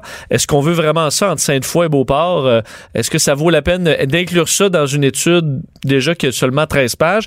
Quelques questions de sorte que des conseillers, même à la Ville de Québec, se demandent est-ce que le maire se base sur des, des écoute, quelque chose qui pourrait être un travail d'un étudiant secondaire pour décider où on va dépenser des milliards en transport structurant. Robert Van, Den, Van de Winkel, membre fondateur du collectif J'y vais en métro, est avec nous. Bonjour. Oui, bonjour, messieurs. Euh, est-ce que vous saviez, est-ce que vous connaissiez l'existence de cette étude-là et de sa, sa minceur? Écoutez, euh, j'en ai pris connaissance avec euh, un petit peu comme tout le monde hier en fin d'après-midi, quand je suis revenu de, mes réunions. J'espère que c'est pas juste là-dessus qu'ils ont basé leur choix, parce que c'est Écoutez, c'est des fiches, euh, des fiches générales sur, euh, sur chacun des, éléments. Euh. des, différents systèmes de transport de transport collectif ou public. Mais, mais sur le plan du génie, par exemple, ou du génie ou du financement de projets ou des grands. Il n'y a pas de. il a pas de, de- de réel exercice comparatif, par exemple, des bénéfices et coûts d'un tramway et d'un métro. Non, là, il n'y a aucun, aucune, il y a aucune, euh, aucune, je dirais, au niveau des, on, parle des avantages, des inconvénients. La liste est très, très sommaire euh, pour tout, même pour le tramway, je dirais à la limite. Euh, au niveau des inconvénients, ben, il y a des, des, euh, des trucs qui sont plus ou moins exacts. Là. Au niveau des inconvénients sur le, tramway, je note qu'il y en a beaucoup qui manquent. Euh, au niveau du, du métro, bon, ben, on a fait le tour sans parler de la, la modularité de la capacité de- du, du métro, de la vitesse commerciale, etc. Ben, entre autres, je remarque, euh, sur- parce de ce que vous disiez, il y a des, des, des trucs qui sont absents euh, sur le métro. Dans les avantages, on met même pas euh, ben, que c'est à l'abri des intempéries, alors que dans notre climat au Québec, ça fait quand même toute une différence. Si on pense à Montréal lors de grosses tempêtes, sur quoi on va, va se fier, c'est sur le, le métro. Donc, c'est même pas dans les avantages d'avoir un métro versus le tramway, le fait que euh, ben, dans lors des, des grosses tempêtes ou lors de l'hiver, ben, le métro se trouve protégé de ça. Tout à fait, oui. En fait, c'est un. En fait, pour sur- à Québec, euh, en fait, au Québec, euh, c'est étonnant qu'on ne l'ait pas fait, mais on, on parle pas aussi des opportunités. Il n'y a pas de, je dirais, de même d'éléments euh, économiques qui sont associés à ces fiches-là. Donc, au niveau du métro, par exemple, il y a beaucoup d'opportunités au niveau de, de- l'immobilier, au niveau de la. Là, on- Québec pourrait attirer des gens, euh, des, sociétés extérieures à venir s'implanter ici s'il y avait un métro, je pense plus facilement que s'il y avait un tramway. La captation de la plus faible euh, foncière qui est beaucoup plus forte pour un tramway que pour un, euh, pour un métro, pardon, que pour un tramway. La flexibilité aussi des systèmes, on parle pas de ça. On parle pas des coûts non plus, des coûts indirects. On parle des coûts directs de construction. Bon, les, les braguettes euh, semblent relativement correctes, mais on parle pas du tout des, de, de ce que ça implique là, au niveau de, de percer ou d'ouvrir complètement les rues. Donc, les impacts économiques sur les commerces, qui est un inconvénient pour le tramway. On parle pas des congestions routières qui vont augmenter pendant la construction et pendant l'opération pour le tramway. On parle pas du transfert modal non plus, qui est en faveur du métro. On parle pas de l'adaptabilité, euh, de la croissance à la demande. On a fait des calculs, Mais- nous, en fin de semaine, euh, qui démontrent que à partir des chiffres du, euh, du RTC que, que le tramway tel qu'il est présentement serait à, à- à saturation là, en, en 2030, donc euh, quelques années après la mise en, route. Donc c'est tous des éléments qui manquent, des éléments majeurs pour faire pour faire des choix. S'ils sont basés seulement là-dessus pour faire des choix, c'est c'est très mince. Puis ça, Ouais. ça, Mais- ça supporte. Mais avez-vous l'impression, justement, là, parce que c'est comme si on a l'impression que la décision, en tout cas au moins du côté du maire, la décision est déjà prise. Euh, Avez-vous le sentiment qu'il y a d'autres intervenants à Québec, intervenants économiques, euh, des, des gens qui se disent, ben là, avant de avant de prendre une décision qui nous commet à aussi long terme, puis qui nous commet pour autant d'argent, euh, il faudrait au moins prendre regarder, regarder comme il faut les alternatives, regarder comme il faut quel est le meilleur choix? Ben, je pense que l'idée fait son chemin. là. Euh, tranquillement, on a de, de, nous, au niveau du collectif, on a de plus en plus euh, d'appui. Euh, au niveau des radios aussi, certaines radios de, de Québec semblent appuyer l'idée. Euh, on a rencontré des, moi j'ai rencontré dernièrement des gens dans le domaine des affaires qui pour le moment ne veulent pas s'avancer, mais qui, qui disent oui, il faudrait faire une étude sérieuse, il faudrait faire une étude comparative coût-bénéfice. C'est pas juste au niveau des coûts, c'est pas juste au niveau de, de la beauté ou de, de, de, Hmm. de la laideur Mais- du système qu'il faut prendre une décision. là. Dans les inconvénients du métro, là, dans les fiches un peu, euh, un peu humoristiques, les fiches très brèves, là, c'est pas, c'est pas compliqué. L'inconvénient du métro, c'est que ça coûte cher. là. Si je résumais la fiche, là, c'est ça. Le, le métro, ça a plein d'avantages, mais ça coûte cher. Eh, vous, vous répondez quoi à ça? Parce qu'il reste que c'est le premier réflexe de, de, de, de certaines personnes à Québec qui disent, ben oui, c'est un beau rêve, ce serait le fun d'avoir un métro, là, mais eh, vous pensez ce que ça coûte, creuser tout ça? Pour, pour bien des gens, ça apparaît déraisonnable à sa face même. Là. Oui, ben en fait, si on regarde effectivement le coût, on, on va pas, pas solliciter sur les coûts. Les coûts qui sont donnés dans les fiches sont, sont 200 millions de, de kilomètres pour euh, le métro, 80 ou 60 pour le, le, le, le tramway. Ça, ça, semble- ça rentre dans les, les, euh, je dirais les, les, les, paramètres euh, qu'on retrouve dans les littératures. Ce qu'on, c'est au niveau de la durée de vie. On dit 30 à 40 ans pour le métro, mais c'est pas du tout ça. là. Pour l'infrastructure, on parle de 100 à 150 ans. Puis pour les voitures, on parle de 40 à 60 ans, c'est, c'est pas du tout la même chose. Quand on fait le ratio du coût par kilomètre versus la durée de vie, euh, on s'aperçoit très vite que c'est, c'est beaucoup plus rentable de, de- d'investir dans un métro que d'investir dans, dans un tramway qui a, qui a une durée de vie de, de 25 ans. Et vous pensez vraiment qu'il y a la densité de population nécessaire pour ça, dans la mesure où, euh, oui, aux heures de pointe, on sait, euh, euh, ça roule beaucoup. Moi, je viens de, de, de, de Sainte-Foy, alors je connais bien le, que la, la, 800, les autobus du, du, genre sont assez bondés, mais en dehors là, des heures de pointe, est-ce qu'on peut s'imaginer un métro très, très cher et pratiquement vide à bien des heures à Québec? Ben, écoutez, oui, on a, on a, le, on a le ratio.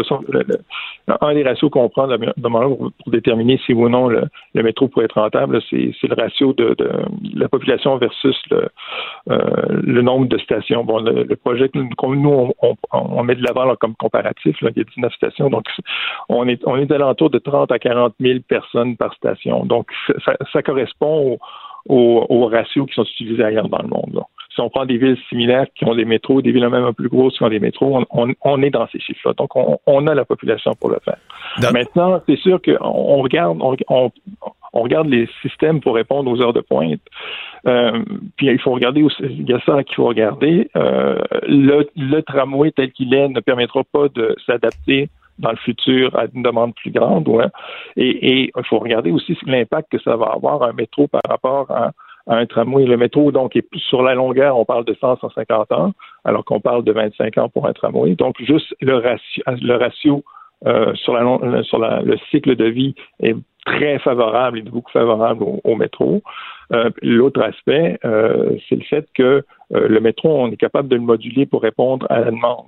La demande grandissante, on va être capable de rajouter des voitures, on va être capable de jouer sur le nombre de voitures par, par an, on va être capable de jouer sur la, la fréquence le tramway, euh, tel qu'il est présenté par la ville présentement, ce sont deux voitures. Ça, c'est fixe. On projet de travailler là-dessus. Puis en plus, à cause du système qu'ils veulent mettre en place de, priorité au feu rouge, le trois minutes, c'est l'intervalle maximum auquel ils vont pouvoir aller. Ils ne vont pas aller en deçà de trois minutes parce qu'à ce moment-là, ils vont créer des bouchons à, toutes les intersections. Ils vont avoir trop de, passages de, de, tramway aux intersections. Il y a quand même 130 intersections au carrefour à travers lesquels le, tramway va passer. Donc, euh, euh, oui, je comprends. À première vue, ça a l'air beaucoup plus cher, mais quand on regarde tous les éléments puis tout ce que ça va coûter au niveau euh, des, au niveau de la construction, par exemple, tout, l'impact économique que ça va avoir, parce qu'on n'aura plus accès au commerce, on n'aura plus accès quand on va faire les infrastructures pour le tramway, on n'aura plus accès donc ni, ni au commerce ni aux institutions, donc ça va avoir un impact. On va augmenter la, la congestion routière, on va augmenter aussi la congestion routière pendant l'opération, on va enlever des voies sur les artères principales de Québec. Euh, en plus de ça, ce qu'on montre jamais ou ce que la ville n'a jamais montré, c'est l'impact aussi que ça va avoir au niveau visuel puis au niveau du rétrécissement des voies de circulation, au niveau des, euh, stations. À tous les 500 mètres, il y aura des stations, donc il va falloir prendre encore plus large. On va avoir des pertes au niveau euh, du couvert végétal à certains endroits, donc on va participer à l'augmentation des îlots de chaleur. Donc il y a beaucoup d'aspects au niveau du tramway quand on commence à y penser puis qu'on fouille un peu qui qui sont pas du tout répertoriés là et euh, qui me fait dire que on, a regardé les coûts puis on s'est limité à ça puis on a dit ah, ben, de toute façon on on a déjà un projet sur lequel on a déjà fait des, des préétudes on, on va continuer avec ça. C'est ce que ça donne comme impression parce que si on regarde les dates du document le document a été euh, produit par le bureau d'études du SRB et date de septembre 2017, alors qu'on venait à peine de finir, ou la, ville venait à peine de finir les, les, auditions publiques sur, euh, sur le système structurant.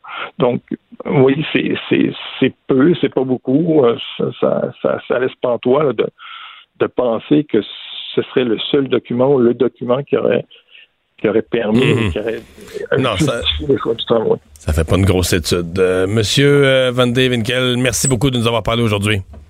C'est moi qui vous remercie. Au revoir. Bonne journée. Mario Dumont. Il s'intéresse aux vraies préoccupations des Québécois. La santé, la politique, l'économie. Jusqu'à 17.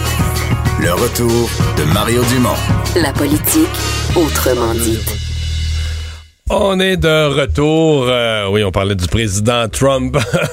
ouais. Il continue sa visite.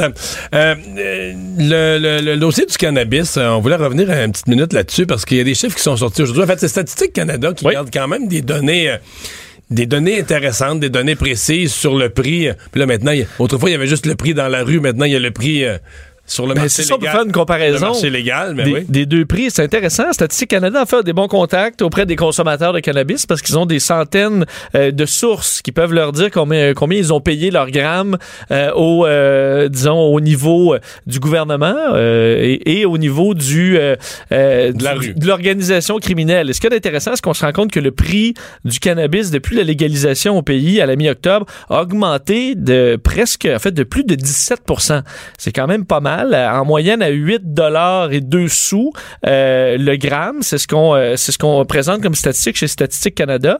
Euh, gros écart, par contre, entre le réseau légal et le marché noir. C'est-à-dire que le résew légal offre le gramme vraiment un prix euh, supérieur, le prix moyen et de donc avant la peut-être comparé au départ le, le- prix moyen avant c'était 6,83 donc on passe passe à 8,2 euh, et le cannabis séché pour faire une comparaison avec le cannabis séché fournisseurs légaux 9,70 donc près de 10 le gramme. Et au niveau des fournisseurs illégaux 6,50 donc presque 10 dollars, 6 dollars 50. Alors, on voit que les organisations euh, criminelles, eux, ont baissé euh, leur prix, tandis qu'avec les pénuries, euh, ben, les SQDC n'ont pas avantage non plus à, à baisser ses prix de, S'il n'y a pas de produit. de là. toute façon, ils n'ont pas de produits. On parle de 4,9 millions de Canadiens, euh, soit 13% de la population, qui ont fumé du cannabis en 2018. Alors, ça fait quand même une population assez euh, importante. La moitié, ça c'est peut-être la bonne nouvelle, la moitié des personnes ont acheté du cannabis auprès d'un fournisseur légal depuis la mi-octobre. Alors, il y a quand même euh, une grande partie des consommateurs qui se tournent vers le marché euh, légal, mais la plupart achètent euh, les, sur les deux. là. C'est sûr que c'était pas possible d'en acheter. Mais peut-être qu'on a été en phase d'expérimentation aussi là, durant les derniers, dernières semaines. Absolument, beaucoup étaient euh, excités, disons, d'essayer cette marchandise nouvelle à la mi-octobre. La, la moitié, en fait, on dit là, euh, les moyennes pour le- du, du consommateur moyen au Canada ont acheté 8,3 grammes auprès des vendeurs autorisés et 17 grammes, donc prati- fait le, le double sur le marché noir. Alors c'est encore euh, le marché noir qui a gagné. C'est les hommes euh, 50% euh, et les femmes 41 qui sont susceptibles d'acheter euh, chez un fournisseur euh, légal. Ça, c'est ma surprise. C'est-à-dire que les hommes Généralement, plus... les, généralement, les femmes veulent plus, tu sais, aiment moins être hors la loi ou aiment moins contrevenir. Donc, si tu fournis un marché légal, moi, j'aurais pensé d'instinct, là, que si tu fournis un marché légal où tu peux acheter, là, tu sais, sans, sans craindre le trouble, tu tu, te mets, tu te mets légal, j'aurais pensé que les femmes seraient en plus fort pourcentage à se rendre là, mais c'est le contraire. Ben, Est-ce que peut-être les femmes sont plus euh, sont moins euh, ont moins le goût de se présenter dans une succursale d'avoir l'air d'une consommatrice? Je suis sûr que l'internet là, mais peut-être euh, ceux qu'on voyait dans la file à la SQDC, c'était beaucoup des beaucoup de jeunes hommes ça, c'est sûr. entre autres qui Pas de euh, doute. voilà. Donc, parlons tout de suite avec euh, Lise Ravary euh, d'éducation sexuelle. Bonjour, Lise. Bonjour. Ouais, parce que ce document, euh, bon, qui finalement que l'archevêché de Montréal a dit, c'est une initiative d'individus et non pas une une directive de l'archevêché, ça a fait beaucoup jaser aujourd'hui. Hein? Ben, je peux comprendre. C'est quand même, euh, c'est quand même étonnant à cette époque de l'histoire du Québec où on, tous les jours on parle de laïcité, de séparation de l'Église et de l'État, et ils arrivent comme un cheveu sur la soupe euh, avec cette affaire-là qui, bon, je ne peux pas croire que c'est sorti sans que l'archevêché le sache, mais en tout cas, bon, ces gens-là ne mentent pas. Alors, je ne dois pas, je dois pas leur donner des mauvaises intentions. Euh, mais c'est quand même, c'est quand même renversant de penser qu'il y a des gens au sein de l'Église catholique en 2018 qui pensent que d'offrir un programme alternatif, alternatif d'éducation sexuelle pour les enfants du Québec, dans le but de protéger leur pudeur, mais, mais c'est quoi ça? Ils ont-ils regardé les nouvelles? Est-ce qu'ils sont au courant, ces gens-là, des problèmes de euh, harcèlement sexuel euh, dans l'Église avec les enfants? Il y en a encore, il y a, un beau procès à Rome. Comment ça se fait qu'ils ne voient pas à quel point ça n'a pas d'allure? Hmm. Moi, ça me, ça, ça me Mais ils ont, ils ont pas gagné la bataille de l'opinion publique aujourd'hui, là. Hi. Oh, bah, non, non. Puis, puis c'est comme, euh, oui, euh, d'accord. Et je sais qu'il y a beaucoup de parents qui sont, qui sont très préoccupés. Puis c'est vrai que c'est souvent des parents euh, qui sont très impliqués dans leur communauté religieuse. Parce qu'on le sait, Dieu a un gros problème avec la sexualité humaine. D'ailleurs, je me demande des fois pourquoi il l'a inventé. Ouais. Mais en fait, euh, ce matin, euh, ouais. Mais ce, ce midi, en fait, j'entendais un, un porte-parole plus, euh, plus modéré puis plus, plus à jour qui est du diocèse de Québec qui disait, euh, d'abord, il disait, cette affaire-là, ça n'a pas d'allure. L'Assemblée des évêques a voté là-dessus cet automne ou s'est prononcé là-dessus cet automne, qui n'ont jamais parlé d'aucune manière euh, de faire retirer les enfants des, des écoles. Un. Deux, il disait, l'école fait sa job, les jeunes assistent à ça, s'informent, obtiennent une information. Après ça, que des parents catholiques, puis moi j'ajoute, là, j'ajoute à son propos catholique ou musulman ou juif, peu importe, que des parents veuillent à la maison inclure dans leur foi personnelle d'autres éléments à, juxtaposés à ça. Moi, j'ai pas de problème avec ça. Ça devient de la vie privée. Mais, euh, mais les enfants ont droit à ce qui est enseigné à l'école, là, comme, comme données fondamentales, comme connaissances, comme... euh, Moi, j'imagine qu'à Québec, là, au ministère de l'Éducation, là, ils ont dû tomber sur le dos quand ils ont entendu ça. Ouais. Parce, que c'est vraiment, c'est d'une autre époque. Là, on retourne à avant la Révolution tranquille, quand l'Église se proposait pour, euh, pour de, euh, de devenir éducateur d'une façon. Mais je veux dire, ça fait 50 ans que cette époque-là est révolue au Québec. C'est moi, je, je- vraiment, puis j'ai regardé les, les gens qui sont impliqués là-dedans, sais, un médecin, euh, un prêtre, donc deux hommes, un qui théoriquement la vie sexuelle, ça c'est c'est pas vague. Euh, d'où ils sortent ces deux-là? Mais la, la- la réponse de l'archevêché à ça, c'est que ces deux-là ont travaillé, ont accompagné un père. Que l'initiative vient d'un père de famille qui, lui, s'inquiétait vraiment du contenu du cours. Puis que c'est dans son accompagnement qu'il aurait, produit le document en question. C'est ça. euh, Je ne suis pas en mesure de vérifier. là. Je répète l'histoire telle que telle qu'on l'a. Parce que là, le matin, c'était pas ça, là, telle qu'elle s'est développée en cours de journée. Là. C'est ça que, mon Dieu, tantôt, je regardais, il y a, il y a un prêtre qui disait, euh, à mon avis, il ne faut pas parler, par exemple, il parlait de, de- de- du, du genre. À mon avis, on ne doit pas. Comment ton avis? Il vient d'où ton avis? Tu peux pas, peux pas te, te, de très bonnes intentions, j'en doute pas une seconde, mais tu peux pas de, de comme ça t'inventer euh, des compétences pour enseigner la sexualité, même dans un cadre religieux. Euh, Voilà, ce, dossier-là, j'ai comme l'impression que ça va mal finir. Ouais. En même temps, si tu prends la journée d'aujourd'hui, là, euh, il y, a, y a des gens au Québec qui disent que les Québécois sont hypocrites en matière de laïcité. C'est-à-dire que quand c'est le quand c'est euh, une religion autre, quand c'est les musulmans, là, tout le monde fait une levée de bouclier, mais si c'était l'Église catholique, euh, tout passe, là. Et on a vu aujourd'hui que Ah, ben c'est absu- absu- absolument faux. Ceux qui affirment ça, ceux qui parlent de catho-laïcité ou de fausse laïcité au Québec, Ah oui. C'est pas vrai, là. non, non, non, non, non, non, non, non, non, non, non, non, absolument. Au moins, on a, on a cette arme-là. Ben oui. pour, pour, pour- faire taire ceux qui disent que bon, c'est comme tu dis que euh, il y, a- des y a des préférences puis que dans le fond, les cathos laïcs, on est des fois un petit peu cathos laïcs. Rendu à l'Assemblée nationale. Ben, sur quelques symboles comme le, le crucifix, mais c'est parce que c'est parce qu'on a une histoire. Pour moi, là, c'est pas, la même chose d'être hypocrite en matière de laïcité, d'être attaché. À un moment donné, à dire il y a des éléments de l'histoire, des éléments qui sont là depuis des décennies, puis ça va rester. Moi, je, je vois pas. Mais tu sais, quand vient le temps de parler de ce qui est actuel, quand vient le temps de parler de la séparation de la religion et de l'État, de la religion et de l'éducation, on a vu aujourd'hui la levée de bouclier instantanée, très large, Ouais. unanime, et les gens, Ouais. les gens sont là. D'ailleurs, ils ont, ils ont, ils ont reculé euh, euh, rapidement, puis c'est en leur, euh, c'est en leur honneur. Mais moi, j'ai eu quelques petites histoires froides quand j'ai vu ça là ce matin. Ouais, je t'avoue que je me suis frotté les yeux bien comme il faut en me disant est-ce que je vois clair? Pourtant, j'ai pris mon café. Euh, c'est assez surprenant comme nouvelle, j'avoue. Et les termes utilisés, tout ça, c'est très. En tout cas. À suivre. La liberté d'expression. Ouais. à suivre, Lise. Merci beaucoup. Le retour de Mario Dumont, l'analyste politique le plus connu au Québec. Cube Radio. Cube Radio. Autrement dit. Et c'est le moment de parler sport avec euh, Luc Grenier, directeur des pages sportives au Journal de Québec. Salut Luc. Salut Mario. Euh, une histoire de trucage euh, de match de tennis euh, qui a été démantelé. Oui, inquiétant quand même quand on entend ces, histoires-là. Ça se passe en Espagne, en fait.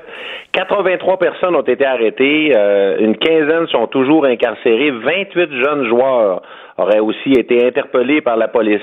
Alors écoute, euh, c'est un réseau qui organisait des matchs, qui arrangeait des matchs euh, dans deux séries qu'on appelle de l'antichambre de l'ATP, donc l'ITF Future et le, en Challenger également. Il y a une seule personne euh, qui a été identifiée jusqu'à maintenant, Marc Fornell, qui est un ancien joueur espagnol, qui a déjà été classé 236e au monde en 2007. Lui faisait partie des dirigeants, Mario. Je t'explique comment le groupe fonctionnait. Alors, on approchait des jeunes joueurs, on leur disait, ben, tu vas perdre ton match euh, jeudi. Ensuite de ça, on avait volé des identités, euh, on pariait sous de fausses identités, on avait des comptes également bancaires en, dans lesquels on allait chercher l'argent euh, de façon électronique. Et euh, par la suite, euh, on prenait l'argent, on achetait des objets de valeur, on blanchissait cet argent-là. Écoute, c'est, c'est toute, un, toute une histoire quand même. Là. Donc, euh, il y aurait ça opérerait depuis après 2017, selon les enquêteurs, et on pense qu'ils ont probablement arrangé des matchs et que ça leur aurait permis de ramasser plusieurs millions de dollars depuis 2017. Alors, c'est pas rien. Euh, vraiment pas rien, c'est inquiétant. Euh, D'autant plus que c'est pas la première fois au niveau du tennis qu'on entend parler euh, de trucage. Si, si, on essaye de placer ça en termes de, de niveau, de calibre, donc tu as l'ATP, qui est l'association ouais. des joueurs de tennis, c'est juste en bas, là. C'est le niveau. Juste Comme niveau... si c'était la Ligue américaine au hockey. OK. OK ou, le, ou même le junior majeur à la limite. Là, c'est, on se dit aussi, ben, pourquoi euh, ils organisent des matchs à ce niveau-là? Parce que dans le fond, des fois, tu as des matchs entre un 300e et un 600e au monde. Il me semble que ce serait plus payant euh, de prendre des risques au niveau de l'ATP, mais ça, ça a déjà été fait, hein, Mario. Moi, je me souviens très bien là, dans le passé euh, d'avoir une histoire qui date, mon Dieu, de, si je me trompe pas, de 2007 et qui impliquait un joueur russe euh, qui s'appelle, qui s'appelle et qui s'appelle toujours, qui s'appelait, qui s'appelle toujours Nikolai Davidenko. Il ne joue plus. Et lui là, euh, en 2007, il est dans un tournoi en Pologne et il est quatrième mondial à ce moment-là et il joue contre le 83e au monde. Et la façon dont ça fonctionne, c'est qu'il y avait des paris sur ce match-là qui se faisaient en direct. Alors, tu pouvais parier avant le match, mais tu peux aussi parier pendant le match. Et Davidenko, sans surprise, avait gagné le premier set. Alors, on comprend qu'il n'y avait plus beaucoup de monde qui Les misait contre ouais, lui. Je comprends. Mais sais-tu quoi? Il y a plein de monde qui ont misé contre lui en Russie à ce moment-là. On parlait de plusieurs millions de dollars qui avaient été misés après sa victoire au premier set. Et curieusement, il a perdu le deuxième set, il a déclaré forfait au troisième. Je me souviens qu'il avait été rencontré par l'ATP, on lui avait posé des questions, on lui avait, on lui avait notamment demandé est-ce que la mafia russe euh, a des choses sur toi, est-ce qu'il te force à faire ça? Et il avait dit non. Oui, mais là, écoute, ton frère a barillé 100 000 dollars contre toi. là, regarde a un peu quelque chose ça. que tu nous dis pas, là. En bout de ligne, là, ils n'ont pas été capables d'accumuler de preuves contre Davidenko, mais ils avaient rendu l'histoire publique. Et probablement que euh, ça, ça, ça effraie. Les, les, les groupes criminels savent là, que l'ATP les surveille de façon très, très, très serrée. Alors, c'est probablement pour ça que c'est au niveau des antichambres que ça se passe actuellement. là. Parce que c'est trop risqué de, de, de, faire un scheme comme ça à l'ATP. Ben, euh, aussi risqué, plus payant, mais probablement plus surveillé. Probablement que Ouais, les- les- le groupe espagnol se disait on se fera pas prendre au niveau Challenger. Eh bien, tu sais quoi, ils se sont fait prendre? Luc, ce soir, euh, le Canadien affronte les Blues de Saint-Louis. Je voyais que dans leurs six derniers affrontements, euh, les Blues avaient gagné cinq fois. Est-ce qu'on Ouais. a, on a des chances de revirer ça de base ce soir? Euh, écoute, il se replace lentement, mais euh, c'est une équipe qui a beaucoup de difficultés. 28e au classement général actuellement. Euh, me semble que sur c'est papier, ils sont meilleurs la- que ça. la- la- c'est la panne sèche en attaque là, du côté de Saint-Louis euh, depuis le début de l'année. Je pense que c'est la quatrième ou cinquième pire attaque de la Ligue nationale. Ben oui, peut-être. Peut-être que ça se peut. euh, c'est une équipe là, euh, qui, au classement, est moins bien classée que Détroit. Alors, euh, tout est possible, mais c'est aussi une équipe qui aligne des saprés bons joueurs. C'est une équipe qui n'a pas d'affaires, 28e, Mario. C'est ça. Euh, quand tu regardes Tarasenko, là, il n'y a pas vraiment de Tarasenko à Montréal. là. Mais euh, Tarasenko, comme beaucoup de joueurs des Blues, a, des- a de la difficulté cette saison. Il y a énormément de blessés du côté de Saint-Louis. Euh, leur gardien de but, c'est pas fort fort actuellement, mais euh, et ça se peut, ça se peut que le Canadien ait une belle opportunité ce soir de remporter le match, mais comme tu dis, peut-être que les Blues sont en train de se replacer. Je sais pas si tu as lu euh, ce matin le papier de Jonathan Bernier dans le journal de Montréal, mais euh, écoute, euh, David Perron qui était avec les Knights euh, Ouais, de Vegas frustré, l'année il est passée. frustré pas à peu près cette année. là. hein? Bon, on voit pas.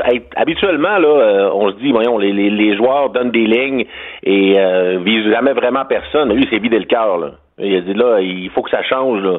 Il y a plein de jeunes joueurs dans cette organisation-là qui ont une chance de jouer et de performer, d'aider l'équipe en raison des blessures, puis ils ne le font pas. Écoute, il a pointé des coéquipiers, là. Il y en a même nommé un, Fabry, donc euh, écoute, euh, le Canadien, c'est une bonne occasion pour eux, puis il faudrait pas qu'ils l'échappent. Merci, Luc. Et à demain. Cube Radio.